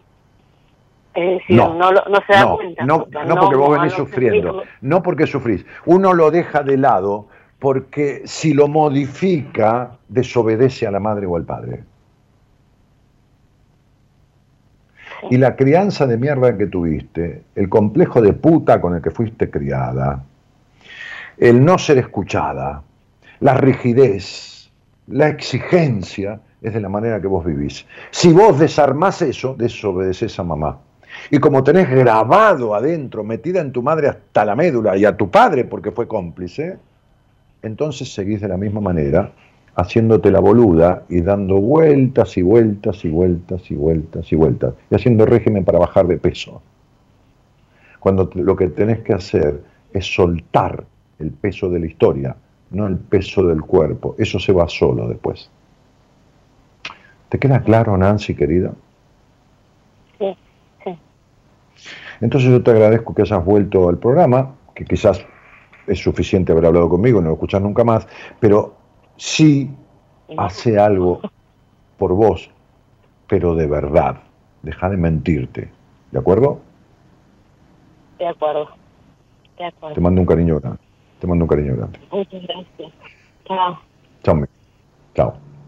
Por favor, está en venta el CD. Que vale tener una expensa atrasada, por favor. Que el champán que me gusta es caro y las finas que me gustan son caras.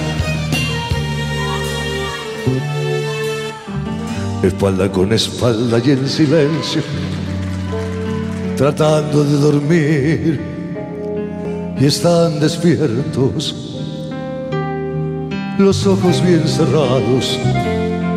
Los dos están mintiendo, sintiendo que la piel se va muriendo. El tiempo y la ternura son el leche donde duerme la pasión y duerme el beso. Amor que se descuida, siempre muere y querer volver atrás jamás se puede. Se muere poco a poco, dormir con alguien pero estar pensando en otro. Si la ternura se trepó a la cama y la pasión quedó debajo de la almohada.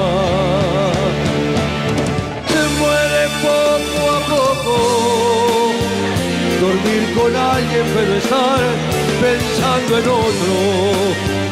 Por cobardía hay que seguir mintiendo, disimulando que la piel se va muriendo.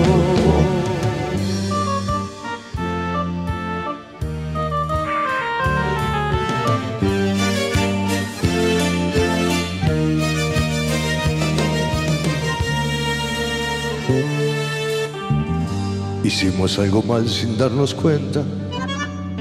Dejamos que la culpa desate su tormenta. Qué viento se llevó nuestras locuras, que hoy pensamos otra piel y otra aventura. Espalda con espalda y en silencio, tratando de dormir y estar despierto. Amor que se descuida, siempre muere y querer volver atrás jamás se puede. Se muere poco a poco, dormir con alguien pero estar pensando en otro. Si la ternura se trepó a la cama, y la pasión quedó debajo de la almohada. Se muere poco a poco, dormir con alguien pero estar pensando en otro.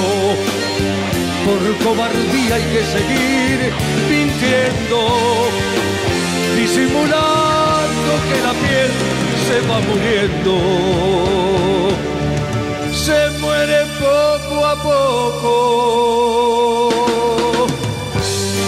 Poco a poco. El gran, el gran, el gran Cacho Castaña, que, tuve el gusto, el placer de compartir con él un programa entero de Buenas Compañías, hablando de la vida, del café, de los atorrantes, del café La Humedad, de su historia, y también hacer una fiesta del programa en donde vinieron más de mil personas y donde este, invité a Cacho y lo contraté para que viniera a cantar con toda su banda y, estuvo cantando más de una hora. Me acuerdo que estaba mi padre, mi madre allí. Este, un gran placer, realmente, un, un antorrante divino. este, que me hizo un regalo bárbaro, ¿no? E, ese día, lo cuento a veces cuando surge ese día en el programa este, estamos sentados los dos en el estudio, uno frente al otro, en la mesa de transmisión y este, me dijo al final, che, flaco, vos tendrías que haber tenido una silla en la mesa nuestra del café La Humedad. Y a mí me dio un orgullo, como si me hubiera entregado un Martín Fierro, o más todavía, ¿no? Porque no es una frase que yo le hubiera escuchado decir todo el tiempo en muchos reportajes. Así que me sentí como como amorosamente condecorado con el simbolismo de una silla en la mesa de él, del Café La Humedad, de Gaona y Boyacá, aquí en Buenos Aires. Este, hola Nani, acá entre lágrimas esta noche me pega fuerte todo lo que estás diciendo. Vanessa, bien, y hacete cargo. Eh, no barras debajo de la alfombra ni debajo de la almohada. David Pastor dice, esta noche no puedo opinar, nunca en mis 34 años recién cumplidos estuve en pareja. Mirá, no, no es una ley ni divina, ni, ni, ni de los hombres, ni está en el Código Civil, ni en el penal, ni en el comercial, tener que estar en pareja. El tema es cómo has vivido no estando en pareja. Cómo te va en la vida, cómo estás si mayoritariamente te sentís bien con no estar en pareja, o sos insoportablemente celoso o sometido o edípico, y, estando o no estando en pareja te sentís vacío o no, o lo único que cultivás es el amor al dinero, qué sé yo, no te estoy hablando de vos, estoy hablando de 48 cosas diferentes y hay otras 448 mil. El tema no es estar o no estar en pareja. ¿Sabes cuántos? Yo me casé a los 64 años, pibe. ¿Y sabes cuánto había vivido en pareja en 64 años de vida? Un año y medio. ¿Y qué? Y el 90% del tiempo, después tuve mis quilombos, como cualquiera, pero el 90% del tiempo, vincularmente, lo pasé divino. Y no estuve en pareja. ¿Y cuál es el problema? Ahora, el problema y el tema es cómo estás vos. Porque por algo decís, no puedo hablar porque no estuve en pareja. Estás diciendo, otra cosa es decir, yo no estuve en pareja nunca, y lo paso divino en mi vida, lo paso bárbaro, porque salgo, porque no le miento a nadie, salgo con cuatro mujeres a la vez, y les digo a todas que no quiero estar en pareja con ninguna y que salgo con otras tres. Y está muy bien. El otro si quiere agarra. Y si no, no agarra y se va. Porque a lo mejor el otro está en la misma. Ah, esto estoy en la misma. No quiero estar de novia. Y no quiero compromiso. Bueno, bárbaro. Entonces, el tema es ese. Celeste dice, ¿por qué volví a traer un hombre infiel? Pero porque vos te sos infiel a vos misma, Celeste. ¿Seguís desconfiando de los hombres apenas los conoces? ¿Seguís desconfiando de los hombres apenas los, los, los conocés?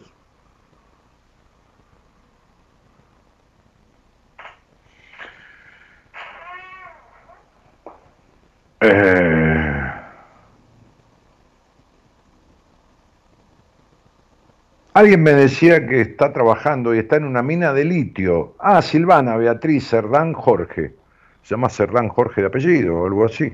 Dice, hola Dani, buenas noches, te estoy escuchando desde mi trabajo en una mina de litio. Andás a saber dónde será, por ahí en San Juan, por ahí en, bueno, en alguna provincia por allá. Este, Fabiana García dice, hola, buenas noches.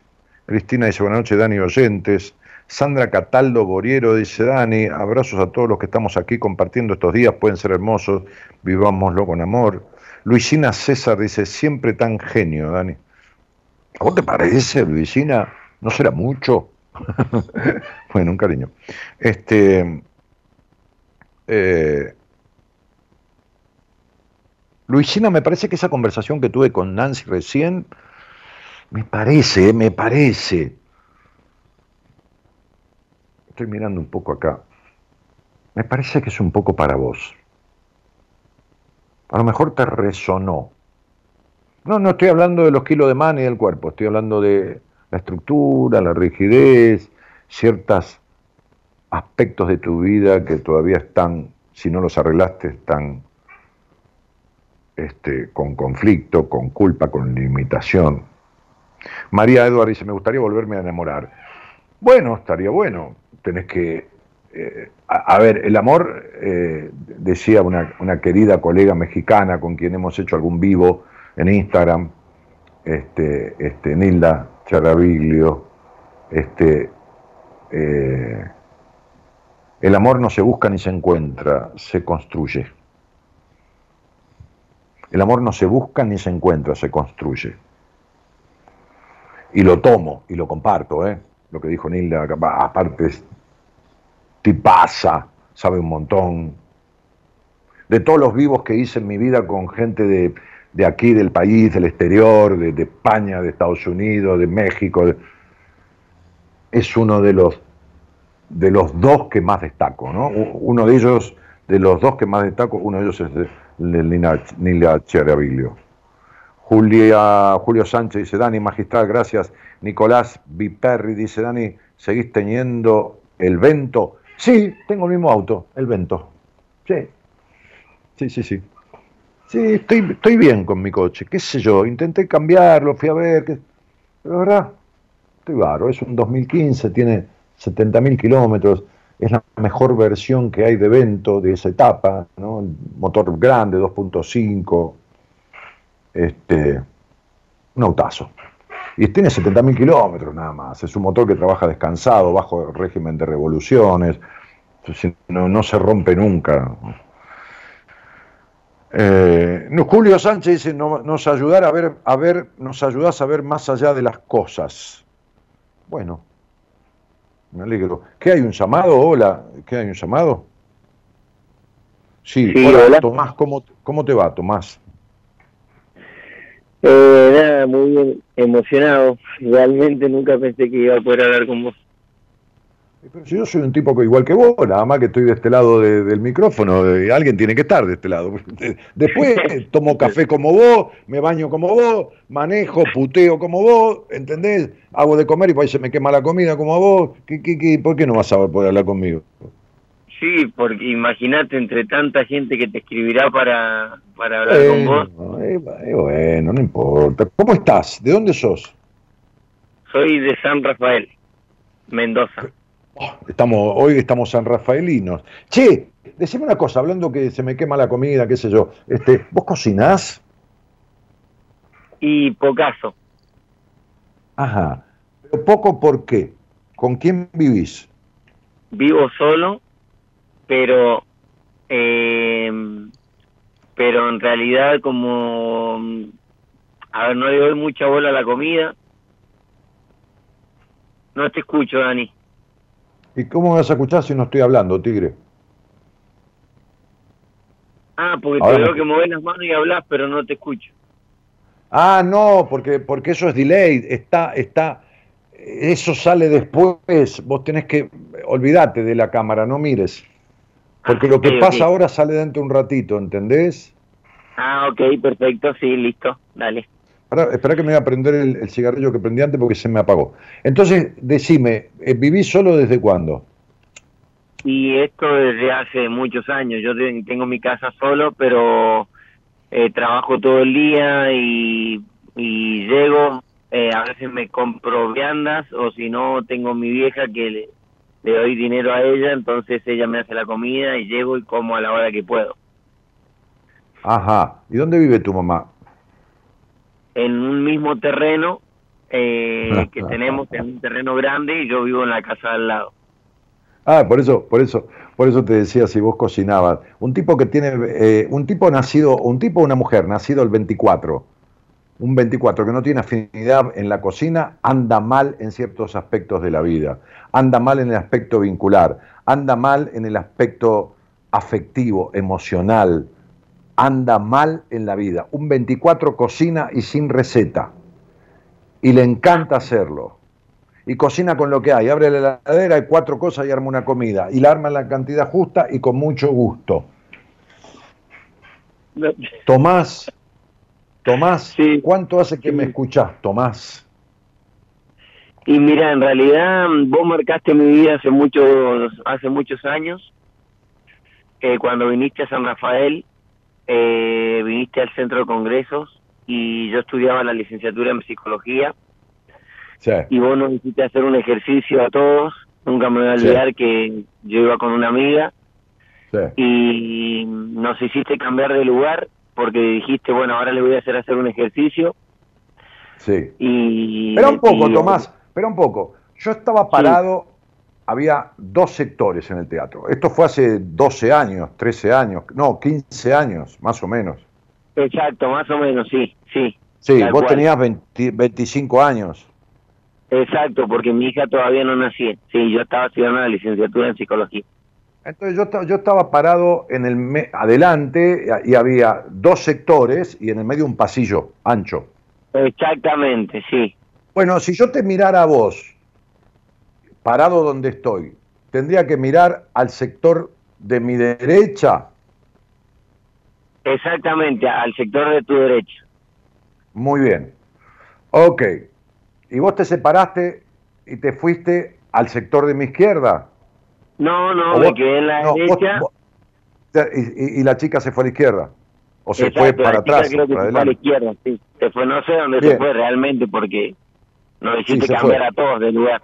Y después Sí, no entendí sé, por qué era. cam- Hice cambiar a todos los que tenían que ver con alguien. O sea, nadie Exacto. con nadie junto. Hiciste un Exacto. ejercicio que no digas cuál es, porque a lo mejor es un ejercicio que yo hago en el seminario.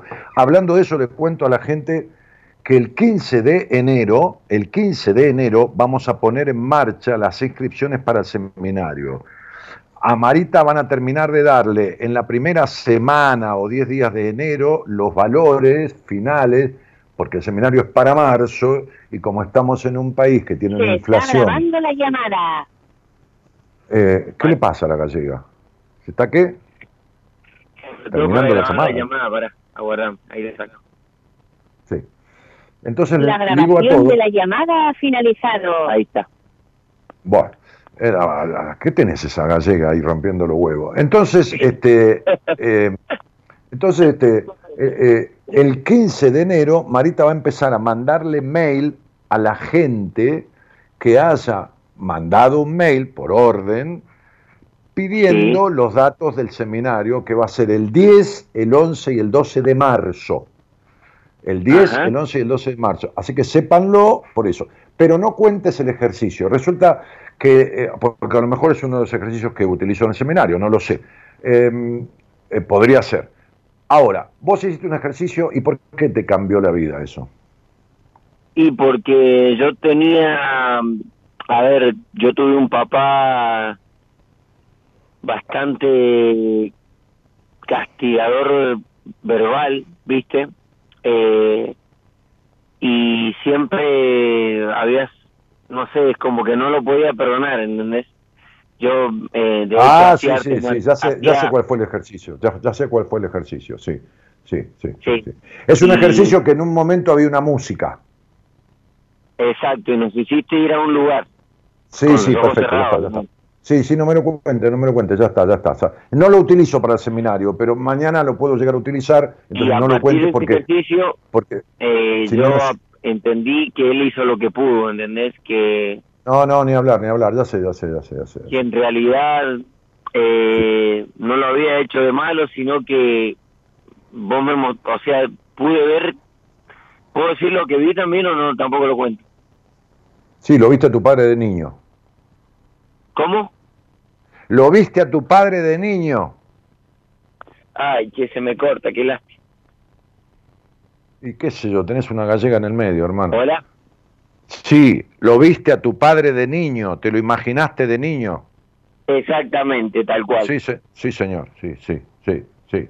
Es un ejercicio fuertísimo, muy fuerte. Sí, muy, muy. Muy fuerte, Fuerte. pero es muy sanador, es muy sanador. Mirá, a mí ese taller me encanta, yo lo amo, ese taller lo hice por todo el país.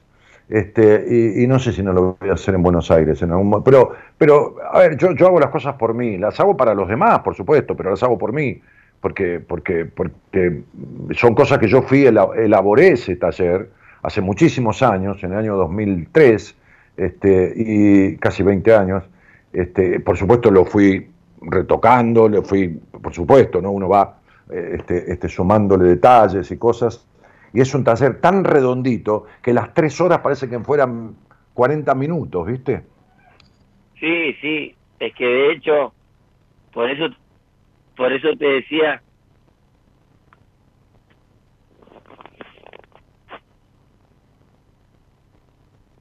Se le cortó. sí, sí, te escucho, se te corta cada tanto. A mí no, el problema es tuyo, el teléfono, macho. Qué bueno, pero igual te escucho bien, ah, por el momento te escucho bien. ¿qué, qué hiciste con la licenciatura en psicología? Y la abandoné, eh, en, en cuarto año abandoné, eh, como todo lo que hacía en mi vida. Claro, como todo lo de Eh, tu vida. Te voy, a hacer, te voy a hacer una pregunta fundamental, Tomás, porque vos arreglaste este tema con tu viejo, pero me parece que... Te voy a hacer una pregunta que vos tenés que contestártela para vos mismo. ¿Seguís siendo desconfiado de las mujeres? Olvídate, de, mirá, eh, mal, o sea, no confío en nadie y no puedo tener ninguna relación porque todas me, todas las mujeres me fueron infiel. No, no, no, no, no Eh. todas las mujeres te fueron infieles, no, no. Vos, vos nunca resolviste el quilombo que tenés con las mujeres, que es el quilombo que tenés con tu madre. Vos todavía sos el hombre de tu mamá y vas a seguir atrayendo mujeres porque vos te sos infiel a vos mismo, hermano. Vos dudás de una persona antes de conocerla. Sí, sí, Vos sos, sí, un, vos sos un exigido, sos un perfeccionista, sos un controlador. ¿Entendés? Eh, Sí, Vos, vos, vos- vos tenés 80 kilos de, mandatos de tu historia que no soltaste nada de todo eso. Vos reparaste el tema del resentimiento con tu padre, pero no arreglaste el Edipo con tu mamá, no arreglaste la desconfianza de las mujeres, no arreglaste nada. ¿Te puedo contar algo que eh, crees en las constelaciones familiares? Pero claro, tengo una psicóloga en mi equipo que hace constelaciones, por supuesto, como no voy a creer. Pero creo en las constelaciones hechas por un profesional, no en alguien que hace un curso de dos meses y hace constelaciones y no tiene arreglado nada de su vida.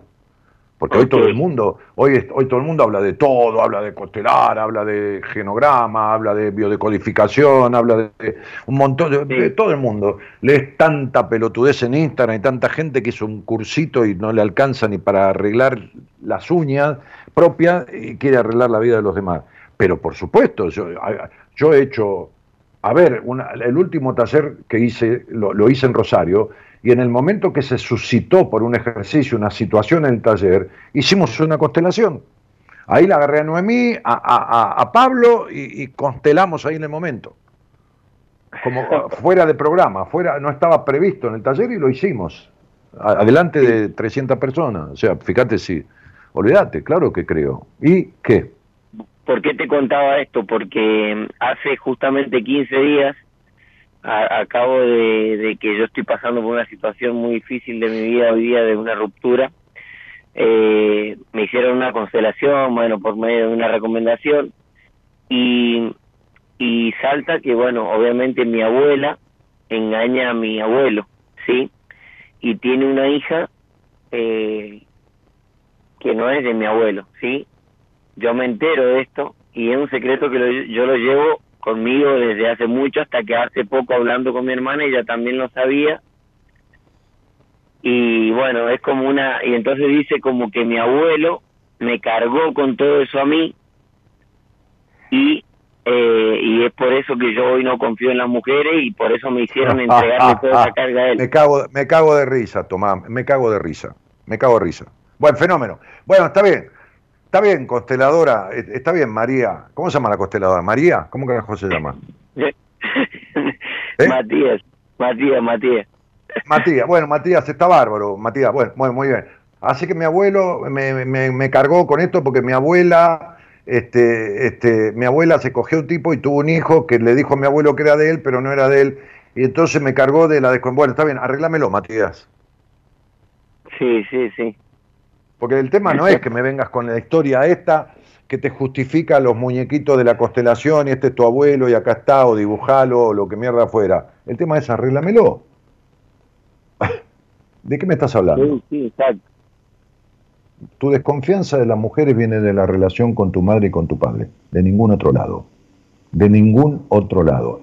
Esto te lo dice Daniel Jorge Martínez, 11.443.396. Me chupa un huevo lo que te dijo Matías. Sí, sí, te- y yo creo 100% en vos, olvídate. Me chupa un huevo lo que te dijo Matías. Me chupa un ¿Y huevo. cómo puede ser que.? Y yo desconfío de mi mamá entonces, porque mi mamá es la mujer No, no, no tiene nada que ver, no, no, no, no tiene nada que ver lo que estás diciendo, este Tomás. No, no. Esto es para explicártelo, tranquilo, este, este, que entiendas. ¿Cuántos hijos tuvo tu mamá con tu papá? ¿Cuántos hijos? Cinco. Muy bien. ¿Qué número sos vos? Y yo vendría siendo el anteúltimo. Muy bien. ¿Quién fue el preferido de tu mamá? Y casi yo. no sé, creo que, que, que yo, porque yo por la vida que he llevado siempre han estado muy encima mío, ¿viste? Sí, Eh, ¿Qué vida has llevado? Y, eh, a ver, sido un, un, un tipo que me ha gustado mucho la música, entonces he tenido que viajar por muchos países eh, y eso me ha hecho que todo el mundo esté encima mío, ¿me entendés? Que Pero ¿cómo encima tuyo? Si vos viajabas, no andaban encima tuyo, te ibas a la mierda. ¿Cómo que, Claro, que- pero que- me refiero, estaban eh, todo el tiempo en contacto conmigo, eh, ¿me entendés? Yo los No. hacía, eh, es como que no sé, si yo jugaba al vóley, por decirte, todos me iban a ver, jugaba al fútbol, todos me iban a ver, distinto con mis hermanos que no lo hacían, ¿viste? Ah, ah. sí, vos llamaba la atención, vos te llamaba la atención de todos. Exacto, y hasta el día de hoy, por ejemplo. Sobre, todo de mamá.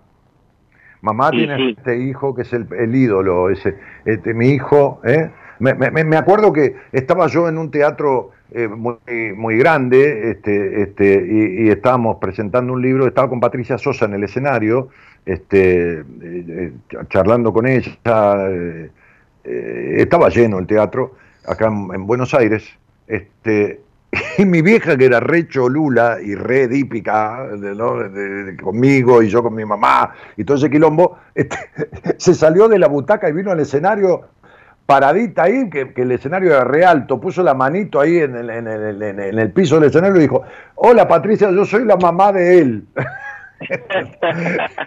claro, claro, sí. Bueno, este, no, nene, no tiene que ver tu abuelo, ni tu abuela, ni, ni, ni, tres carajos. Acá hay un tema de un Edipo con tu madre que nunca se desarmó, porque el nene fue la fuente de ternura de esa madre, ternura que tu madre nunca tuvo en su vida, que tuvo una infancia de mierda, tu mamá. Exacto. Este, sí. sí, yo sé, sí. Entonces, este, este, este, cuando la madre necesita más del hijo que el hijo de la madre, el hijo se pasa de Edipo. Y así lo explica Daniel Martínez. El durazno, vos que vivís en Mendoza, tiene un tiempo en la planta. El durazno se nutre de la planta, crece de la planta y madura a través de lo que la planta le provee. La planta es la madre del durazno y el durazno es el hijo de la planta. ¿Estamos de acuerdo? Sí, exacto. Pero el durazno se pone a través de la planta y del nutriente que la planta le da, se pone color rojizo, anaranjado, amarillento y está listo para comerlo. ¿Qué hay que hacer? ¿Qué hay que hacer con el durazno cuando está listo y maduro? ¿Qué hay que hacer? Y cortarlo de la planta. Y si no lo cortás, ¿qué le pasa al durazno? Se pudre. Así te pudriste vos porque te, pasaste de tiempo pegado a tu madre.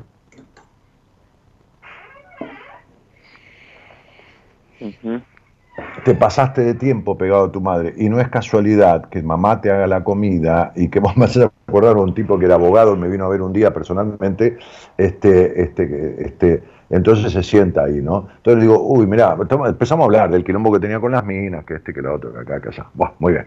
Entonces este, le digo, esto hace como, qué sé yo, como 10, 12 años. Eh, después lo atendí, fue, fue increíble cómo fue cambiando su historia. Bueno, entonces este, este eh, me, dice, no, pero espera un poquito, me dice, espera un poquito. Tenía 28 años más o menos.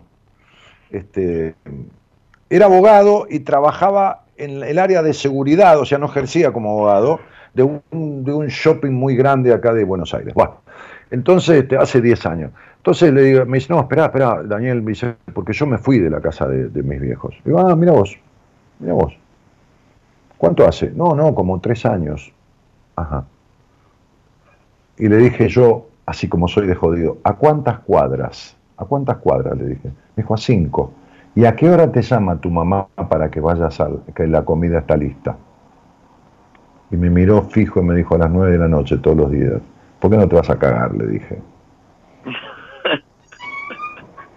Este, este, esta es la misma autonomía e independencia que vos tenés de tu madre. Tu madre es la mujer de tu vida y vos seguís siendo el hombre de tu mamá.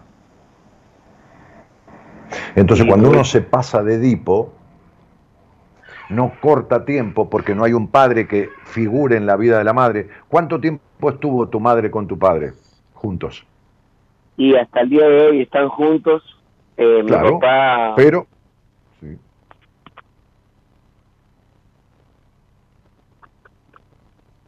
Sí, te escucho. Sí, te escucho. Eh, mi papá eh, toda la vida le hizo sufrir a mi mamá. Por eso. Con, por eso. Hasta con por, eso. Y vos sos el, vos sos el proveedor de, ternura de tu mamá, vos sos el hombre que le provee a tu mamá, eh, este, por eso estuviste toda la vida con minas infelices, todas las que conociste eran todas infelices, igual que tu madre, y, y todas con mucho problema con su padre, todas las novias que tuviste que tuvieron mucho quilombo con su padre. Entonces, digo, este, este es el tema, vos ocupaste el lugar de proveedor de supuesta felicidad de una madre que estuvo con un hijo de puta toda la vida y te lo hizo padecer toda la vida. ¿Cómo no vas a Sí. desconfiar de las mujeres? Si tuviste una madre que te traicionó, te puso un tipo que te tuvo cagando toda la vida y te lo mantuvo hasta hoy. ¿Me estás escuchando? ¿Y cómo, o sea, qué No, no, no, para- no, no me vayas a hacer la pregunta pelotuda de cómo arreglo esto y yo en un programa de radio que ya terminó, yo te voy a decir la fórmula de arreglar tu psiquis cuando se necesitan al menos unos meses, nene perfecto, porque vos sos el nene perfecto de mamá para arreglar esto. ¿Entendés? Sí. ¿Se entiende, no? Wow. Entonces vos le querés echar la culpa a tu mamá de la infeliz a tu papá de la infelicidad de tu mamá. ¿Quién mierda la tiene atada en- en- con cadenas a tu mamá? ¿Quién la tiene atada? ¿Quién la obliga con un revólver en la cabeza que se quede con un tipo enfermo que le cagó la vida? ¿Alguien lo obliga? No. Exacto. ¿Y, ¿Y por qué se queda? Porque no es masoquista la vieja, es sádica. Porque el masoquista disfruta con el sufrimiento. No, tu madre padece el sufrimiento. Es sádica con ella misma, pobre mujer. Y vos estás ahí echándole la culpa a tu padre, cuando tu madre podría haber hecho el bolso, decirle, vámonos a la mierda, nene, Tomasito, vámonos a la mierda de acá. Y se terminó. No. Te muestra que vive sufriendo y te, y te hace padecer a un padre hijo de puta. ¿Y vos querés saber por qué desconfías de las mujeres? ¿Y por qué las mujeres te cagan con un tipo? Porque tu mamá te cagó con tu papá, boludo. O sea, mi mamá me cagó en el, en el caso, en el sentido de no En tuvo, todos los no tuvo sentidos. los suficientes para irse. Me. En todos los sentidos, en todos los sentidos, porque tu mamá, con un tipo de mierda que maltrató a sus hijos, se acostó y seguía cogiendo. ¿Lo entendés? ¿Cómo te lo tengo que explicar, macho? Ya estás grande. Sí, sí, sí, sí. Bueno, Y todo eso queda grabado en el inconsciente de tal manera. no, no, lo- claro, va a quedar grabado abajo de la uña. Por supuesto, tenés el inconsciente hecho mierda. porque Por es supuesto que tenés todo grabado. Y por supuesto que se saca de ahí. Y se, y se- y se- y se- y se- pero vos sos al extremo controlador, al extremo razonador, al extremo desconfiado, al extremo cerrado. Vos nunca te confesaste adelante de una mujer verdaderamente. Vos te cerrás con 40 candados porque tenés miedo a la traición. Pero lógico, porque ¿sabés cómo queda esto instalado? Si mi madre me cagó y mi madre me traicionó, y encima con un hijo de puta, y mientras este hijo de puta me maltrataba, mi madre cogía con él, entonces ¿cómo, ¿qué mujer no me va a cagar? Sí, sí. Ya, qué increíble, qué fuerte. Ah, por eso la gente le da miedo hablar conmigo, por eso le da miedo venir a una entrevista, porque tiene miedo de arreglar estos quilombos y sigue sufriendo, padeciendo, teniendo malos vínculos y prefiere la mierda que el dulce de leche, ¿entendés? Prefiere la mierda que el dulce de leche. Entonces vos seguís ahí al lado de mamá y papá con este, mamá con este hijo de puta y mamá le hace de comer al boludo del nene, que son, venís a ser vos. Y encima, pero sabes los años que llevo haciendo terapia, Daniel, y todavía no, no, No, nadie... haciendo, no, no, haciendo terapia no, Tomasito querido. Haciendo terapia no. Vos fuiste a terapia. Ah, Decime qué terapeuta te explicó esto. Dale. ni- Ninguno. Y bueno, entonces, entonces nunca hiciste terapia, tigre. ¿Me entendés? ¿Me entendés? ¿Vos te crees que cuando yo digo que el 90% de los terapeutas no sabe nada, te crees que lo digo para que la gente venga a mí, para que... No, un carajo, yo tengo los pacientes siempre, yo no puedo tener más de los que tengo, voy dándole el alta a uno, viene a ingresar el otro, bueno, fenómeno, listo, ya está. ¿Entendés? Hoy hablaba con una mujer que tiene 12 años de terapia encima y lloraba. Porque le he dicho cosas y en el tratamiento se ha dado cuenta de cosas hace un mes y pico que la tengo. Por supuesto que lo vamos a resolver, lo que no arregló en 12 años. Pero, ¿cuándo te explicó esto un terapeuta? Nunca. Las boludeces que has hablado durante años. O sea que yo, hasta que no solucione este problema... No, vos querés, vos querés no razonar esto nadie. ahora, o sea que yo, porque vos sos una máquina de razonar, Tomasito, porque no sos Tomás, sos Tomasito. Entonces vos querés razonar esto y dale, y seguir razonando, y viste, viste que nada te llena el alma, ¿no? Que la música, ni esto, ni lo otro, no hay nada que te alcance, y no, es terrible, ¿no? Buah, entonces, digo, o sea que nada. O sea que lo que ibas a decir es la única realidad. Hasta que vos no resuelvas esto que nunca supiste, por supuesto que nunca vas a estar en paz en tu vida, ni mucho menos vas a armar una relación medianamente coherente. Porque vos no tenés paz en tu vida, Tomás. Ok. Sí, sí, tal cual, ¿eh? No, pero... Y lo peor de eh, todo, y lo peor de todo, Daniel, lo más ilógico que siempre tuve, es que yo siempre he sido un tipo fiel, ¿viste? Y yo toda mi vida he soñado con una familia bien, de amor. Viste que hay gente que es infiel, de por sí, que yo, por naturaleza, porque que yo, por machismo, Pero. Tomás, vos, eh, Tomás Yo querido. Tomás, a ver, no, no, no, no, hermano, no me estás entendiendo. Vos fuiste toda la vida infiel.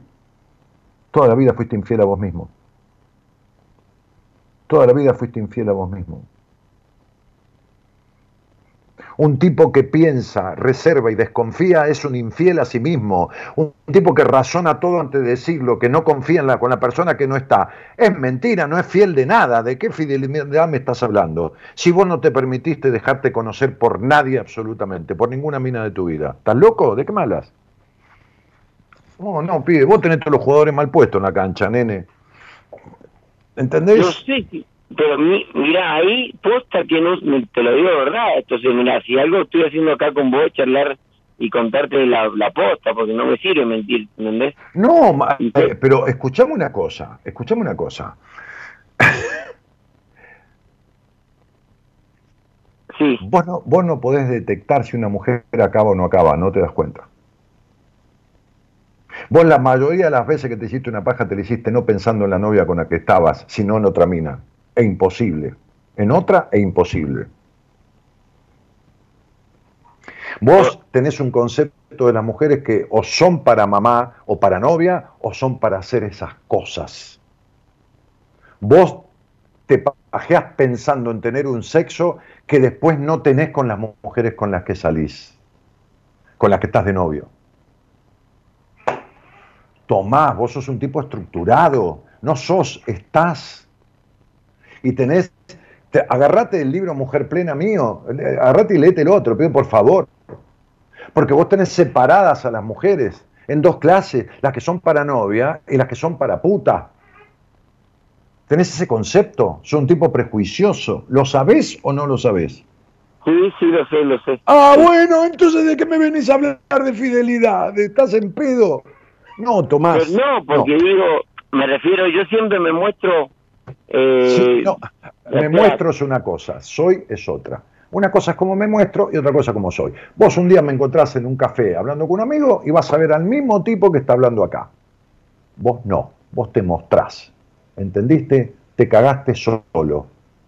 El inconsciente te regala, me regala, la verdad, vos te mostrás. Vos te mostrás el amplio, vos te mostrás el amplio, el open mind, el mente abierta, pero no lo sos, macho. Chupa, que... Santo. Pero pobre de vos, macho, estás hablando conmigo, lo lamento. Estás, mirá, estás hablando con unos tipos que más saben el mundo de esto. ¿Y sabes por qué te lo digo? Porque he atendido gente de más de 40 países ya. Y el 95% de ellos han tenido terapia. Y no arrimaron ni al 10% de lo que yo le expliqué. De esto, de esto, ¿eh? Después no puedo ni me apretar un tornillo, pero de esto estás con unos tipos que más saben el mundo. De esto, ¿Y ¿eh? ¿Cómo hago para solucionar esto? No, no, no, no hagas nada. No hagas nada. Quédate pensando y algún día veremos. Ah, ¿sabés qué tenés que hacer? Escribirle a Marita, para no estés al pedo en la vida. Escribirle a Marita. Decirle, Marita, tuve una conversación ayer con Daniel en la radio y me dijo que vaya al seminario de, de marzo. Y anda al seminario de marzo. Y, y- y- antes de eso, escribime en Instagram, haceme acordar quién sos, decime Tomasito, decime, soy Tomasito de, de, de Coso, ¿no? De, de- ay, no me sale el pueblo tuyo ahora. De, Sí, de- sí. de- De San Rafael. de San Rafael. Soy Tomasito de San Rafael. ¿Con qué terapeuta hago terapia? ¿Con, con quién, ¿Con quién hago terapia? Y si no, hacemos una cosa. Eh, eh,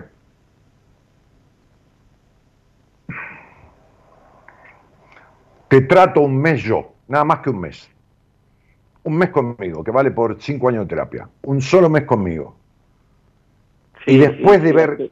todo lo que vas a hacer en ese mes, que te lo voy a indicar y vas a hacer toda la tarea que yo te voy a decir, yo veo en manos de qué mujer te pongo, porque tengo que ponerte en manos de una mujer que sustituya a esta madre que tuviste, pobre vieja, infeliz, porque no la estoy acusando de nada, pobre, porque imagínate que la primera que se cagó la vida es ella, y vos no se la puedes arreglar ni en pedo, este, pero que eh, este niño en su inconsciente tiene una traición terrible de esa madre. Muy bien. Entonces, yo, yo, yo te trato un mes, yo trabajo con vos un mes, que te va a valer por todos los años que hiciste terapia y mucho más.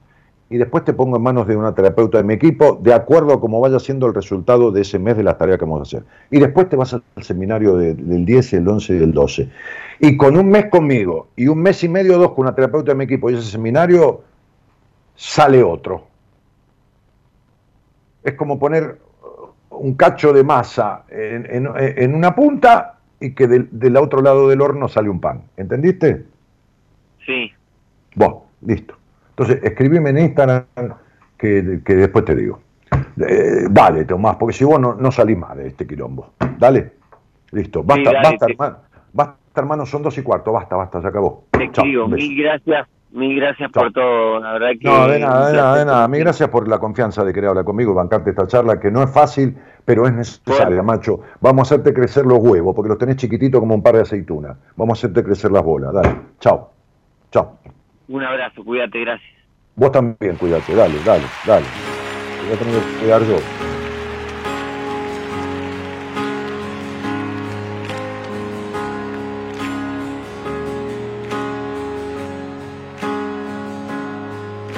Soy ejemplo para nada para nadie. Tengo miserias como cualquiera de ustedes. 14 marcas que me duelen en el alma. 100 defectos que me siguen y no aprenden. Las dudas se divierten, no descansan nunca. Como los miedos que siempre estarán presentes. A veces sonrío sin ganas y al revés. Que a nadie importa, nadie tiene que saber.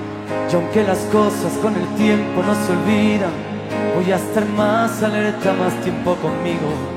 Que cada vez soy más consciente que la vida, sin darnos cuenta, se consume en un suspiro. Voy a quererme para quererte mucho más. Voy a tratar de ser mejor y más valiente. Es el momento de enfrentarse a la verdad, que ya está bien de procurar y perder siempre. Recuerdo que un día fui fuerte, recuerdo que no juzgué a nadie, porque cuando me siento débil, aún sigo queriendo, queriendo matarme, que duro es a veces vivir, pero es preferible sentir, aunque nos duela la verdad.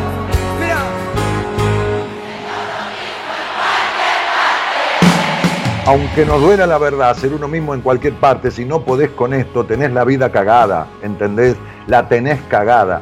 Y lo peor de todo es que yo te aseguro que se arregla. El problema es que tenés que dedicarte a arreglar. Entiendo lo que mis padres de niño siempre decían con el corazón temblando. Marco Fernández dice, hola, me siento mal, ¿cuándo puedo tener una entrevista? Marquitos, mi página es simple, danielmartinez.com.ar. Ahí tenés un formulario, te van a contestar, te van a decir los horarios, los momentos posibles. Y, tendremos esa entrevista y hablaremos de lo que te haga falta. Este, eh, Dani Magistral, gracias, dice Julio. Nicolás Viperri dice, Dani, ¿seguís teniendo el 20? Ah, sí, eso ya lo leí. Este, Cecilia Medina dice, qué bien me hace escucharte, Daniel, saludo de General Roca. Blanca Toledo dice, hola, buenas noches, querido Dani y oyentes. Juan José Pardo dice, Tomás, me haces acordar al tiempo que tardé en contactarte, Dani, 15 años, empatía por el valor a enfrentarte a tu realidad. Adelante, Tomás. Elida di- dice, feliz año nuevo para todos. Este, eh, saludan, Nancy dice, ¿cómo hago para comunicarme con Marita? A, ver, eh, eh, entrando en mi página web, danielmartinez.com.ar, postéalo ahí, Eloisa, tenés, este, qué sé entrevistas, por cualquier lado tenés un icono de WhatsApp en mi página, le va a pagar a Marita, todo lo que escriba le va a pagar a Marita. Todo bicho que camina va a parar al asador de Marita. Entonces, yo también. Entonces, estoy todo el tiempo, Marita, Marita, Marita. Bueno, ok. Así que, este, Dani, ¿cuándo vuelven con el programa? Dice Estela. ¿Cómo cuando volvemos? Si nunca nos fuimos. Hace 30 años que no tomamos vacaciones ni nada. Mañana hay programa. Y el lunes yo, eh, que es este 2 de enero, vuelvo a hacer el programa, como siempre. Quédate tranquila. Mañana está Marce justamente Marcela Fernández, eh, que estaba escuchando el programa para ir a buscar a, su niño, este, a su hijo, eh, este, mañana, mañana al aire, eh. muy dinámica, muy, muy Marcela, por ejemplo, hace biodecodificación, es licenciada en psicología. Así que mañana la tienen al aire. Bueno, Gerardo Subirana en la operación técnica y musicalizando.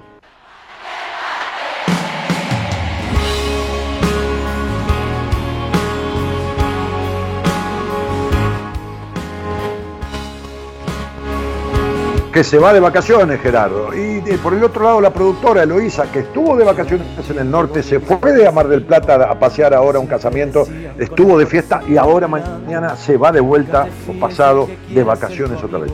Pero bueno, ¿qué vas a hacer? ¿viste? Uno es así, uno es masoquista, está con gente que lo hace sufrir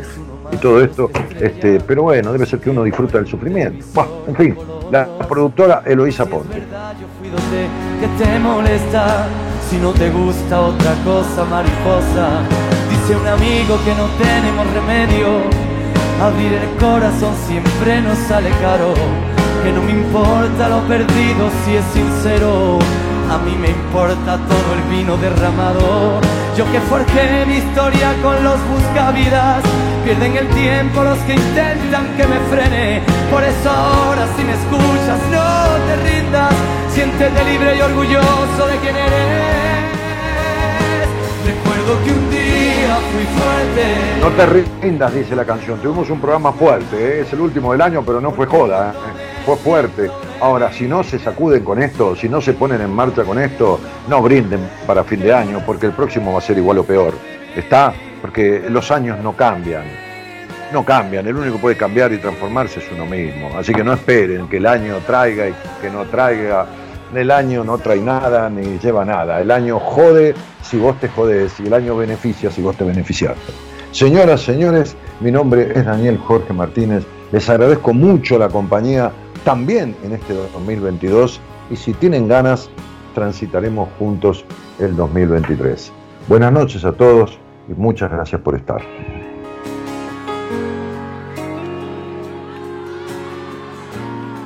Señores, se me ha ido la letra ahora. Hombre, tardado, eh, tardado.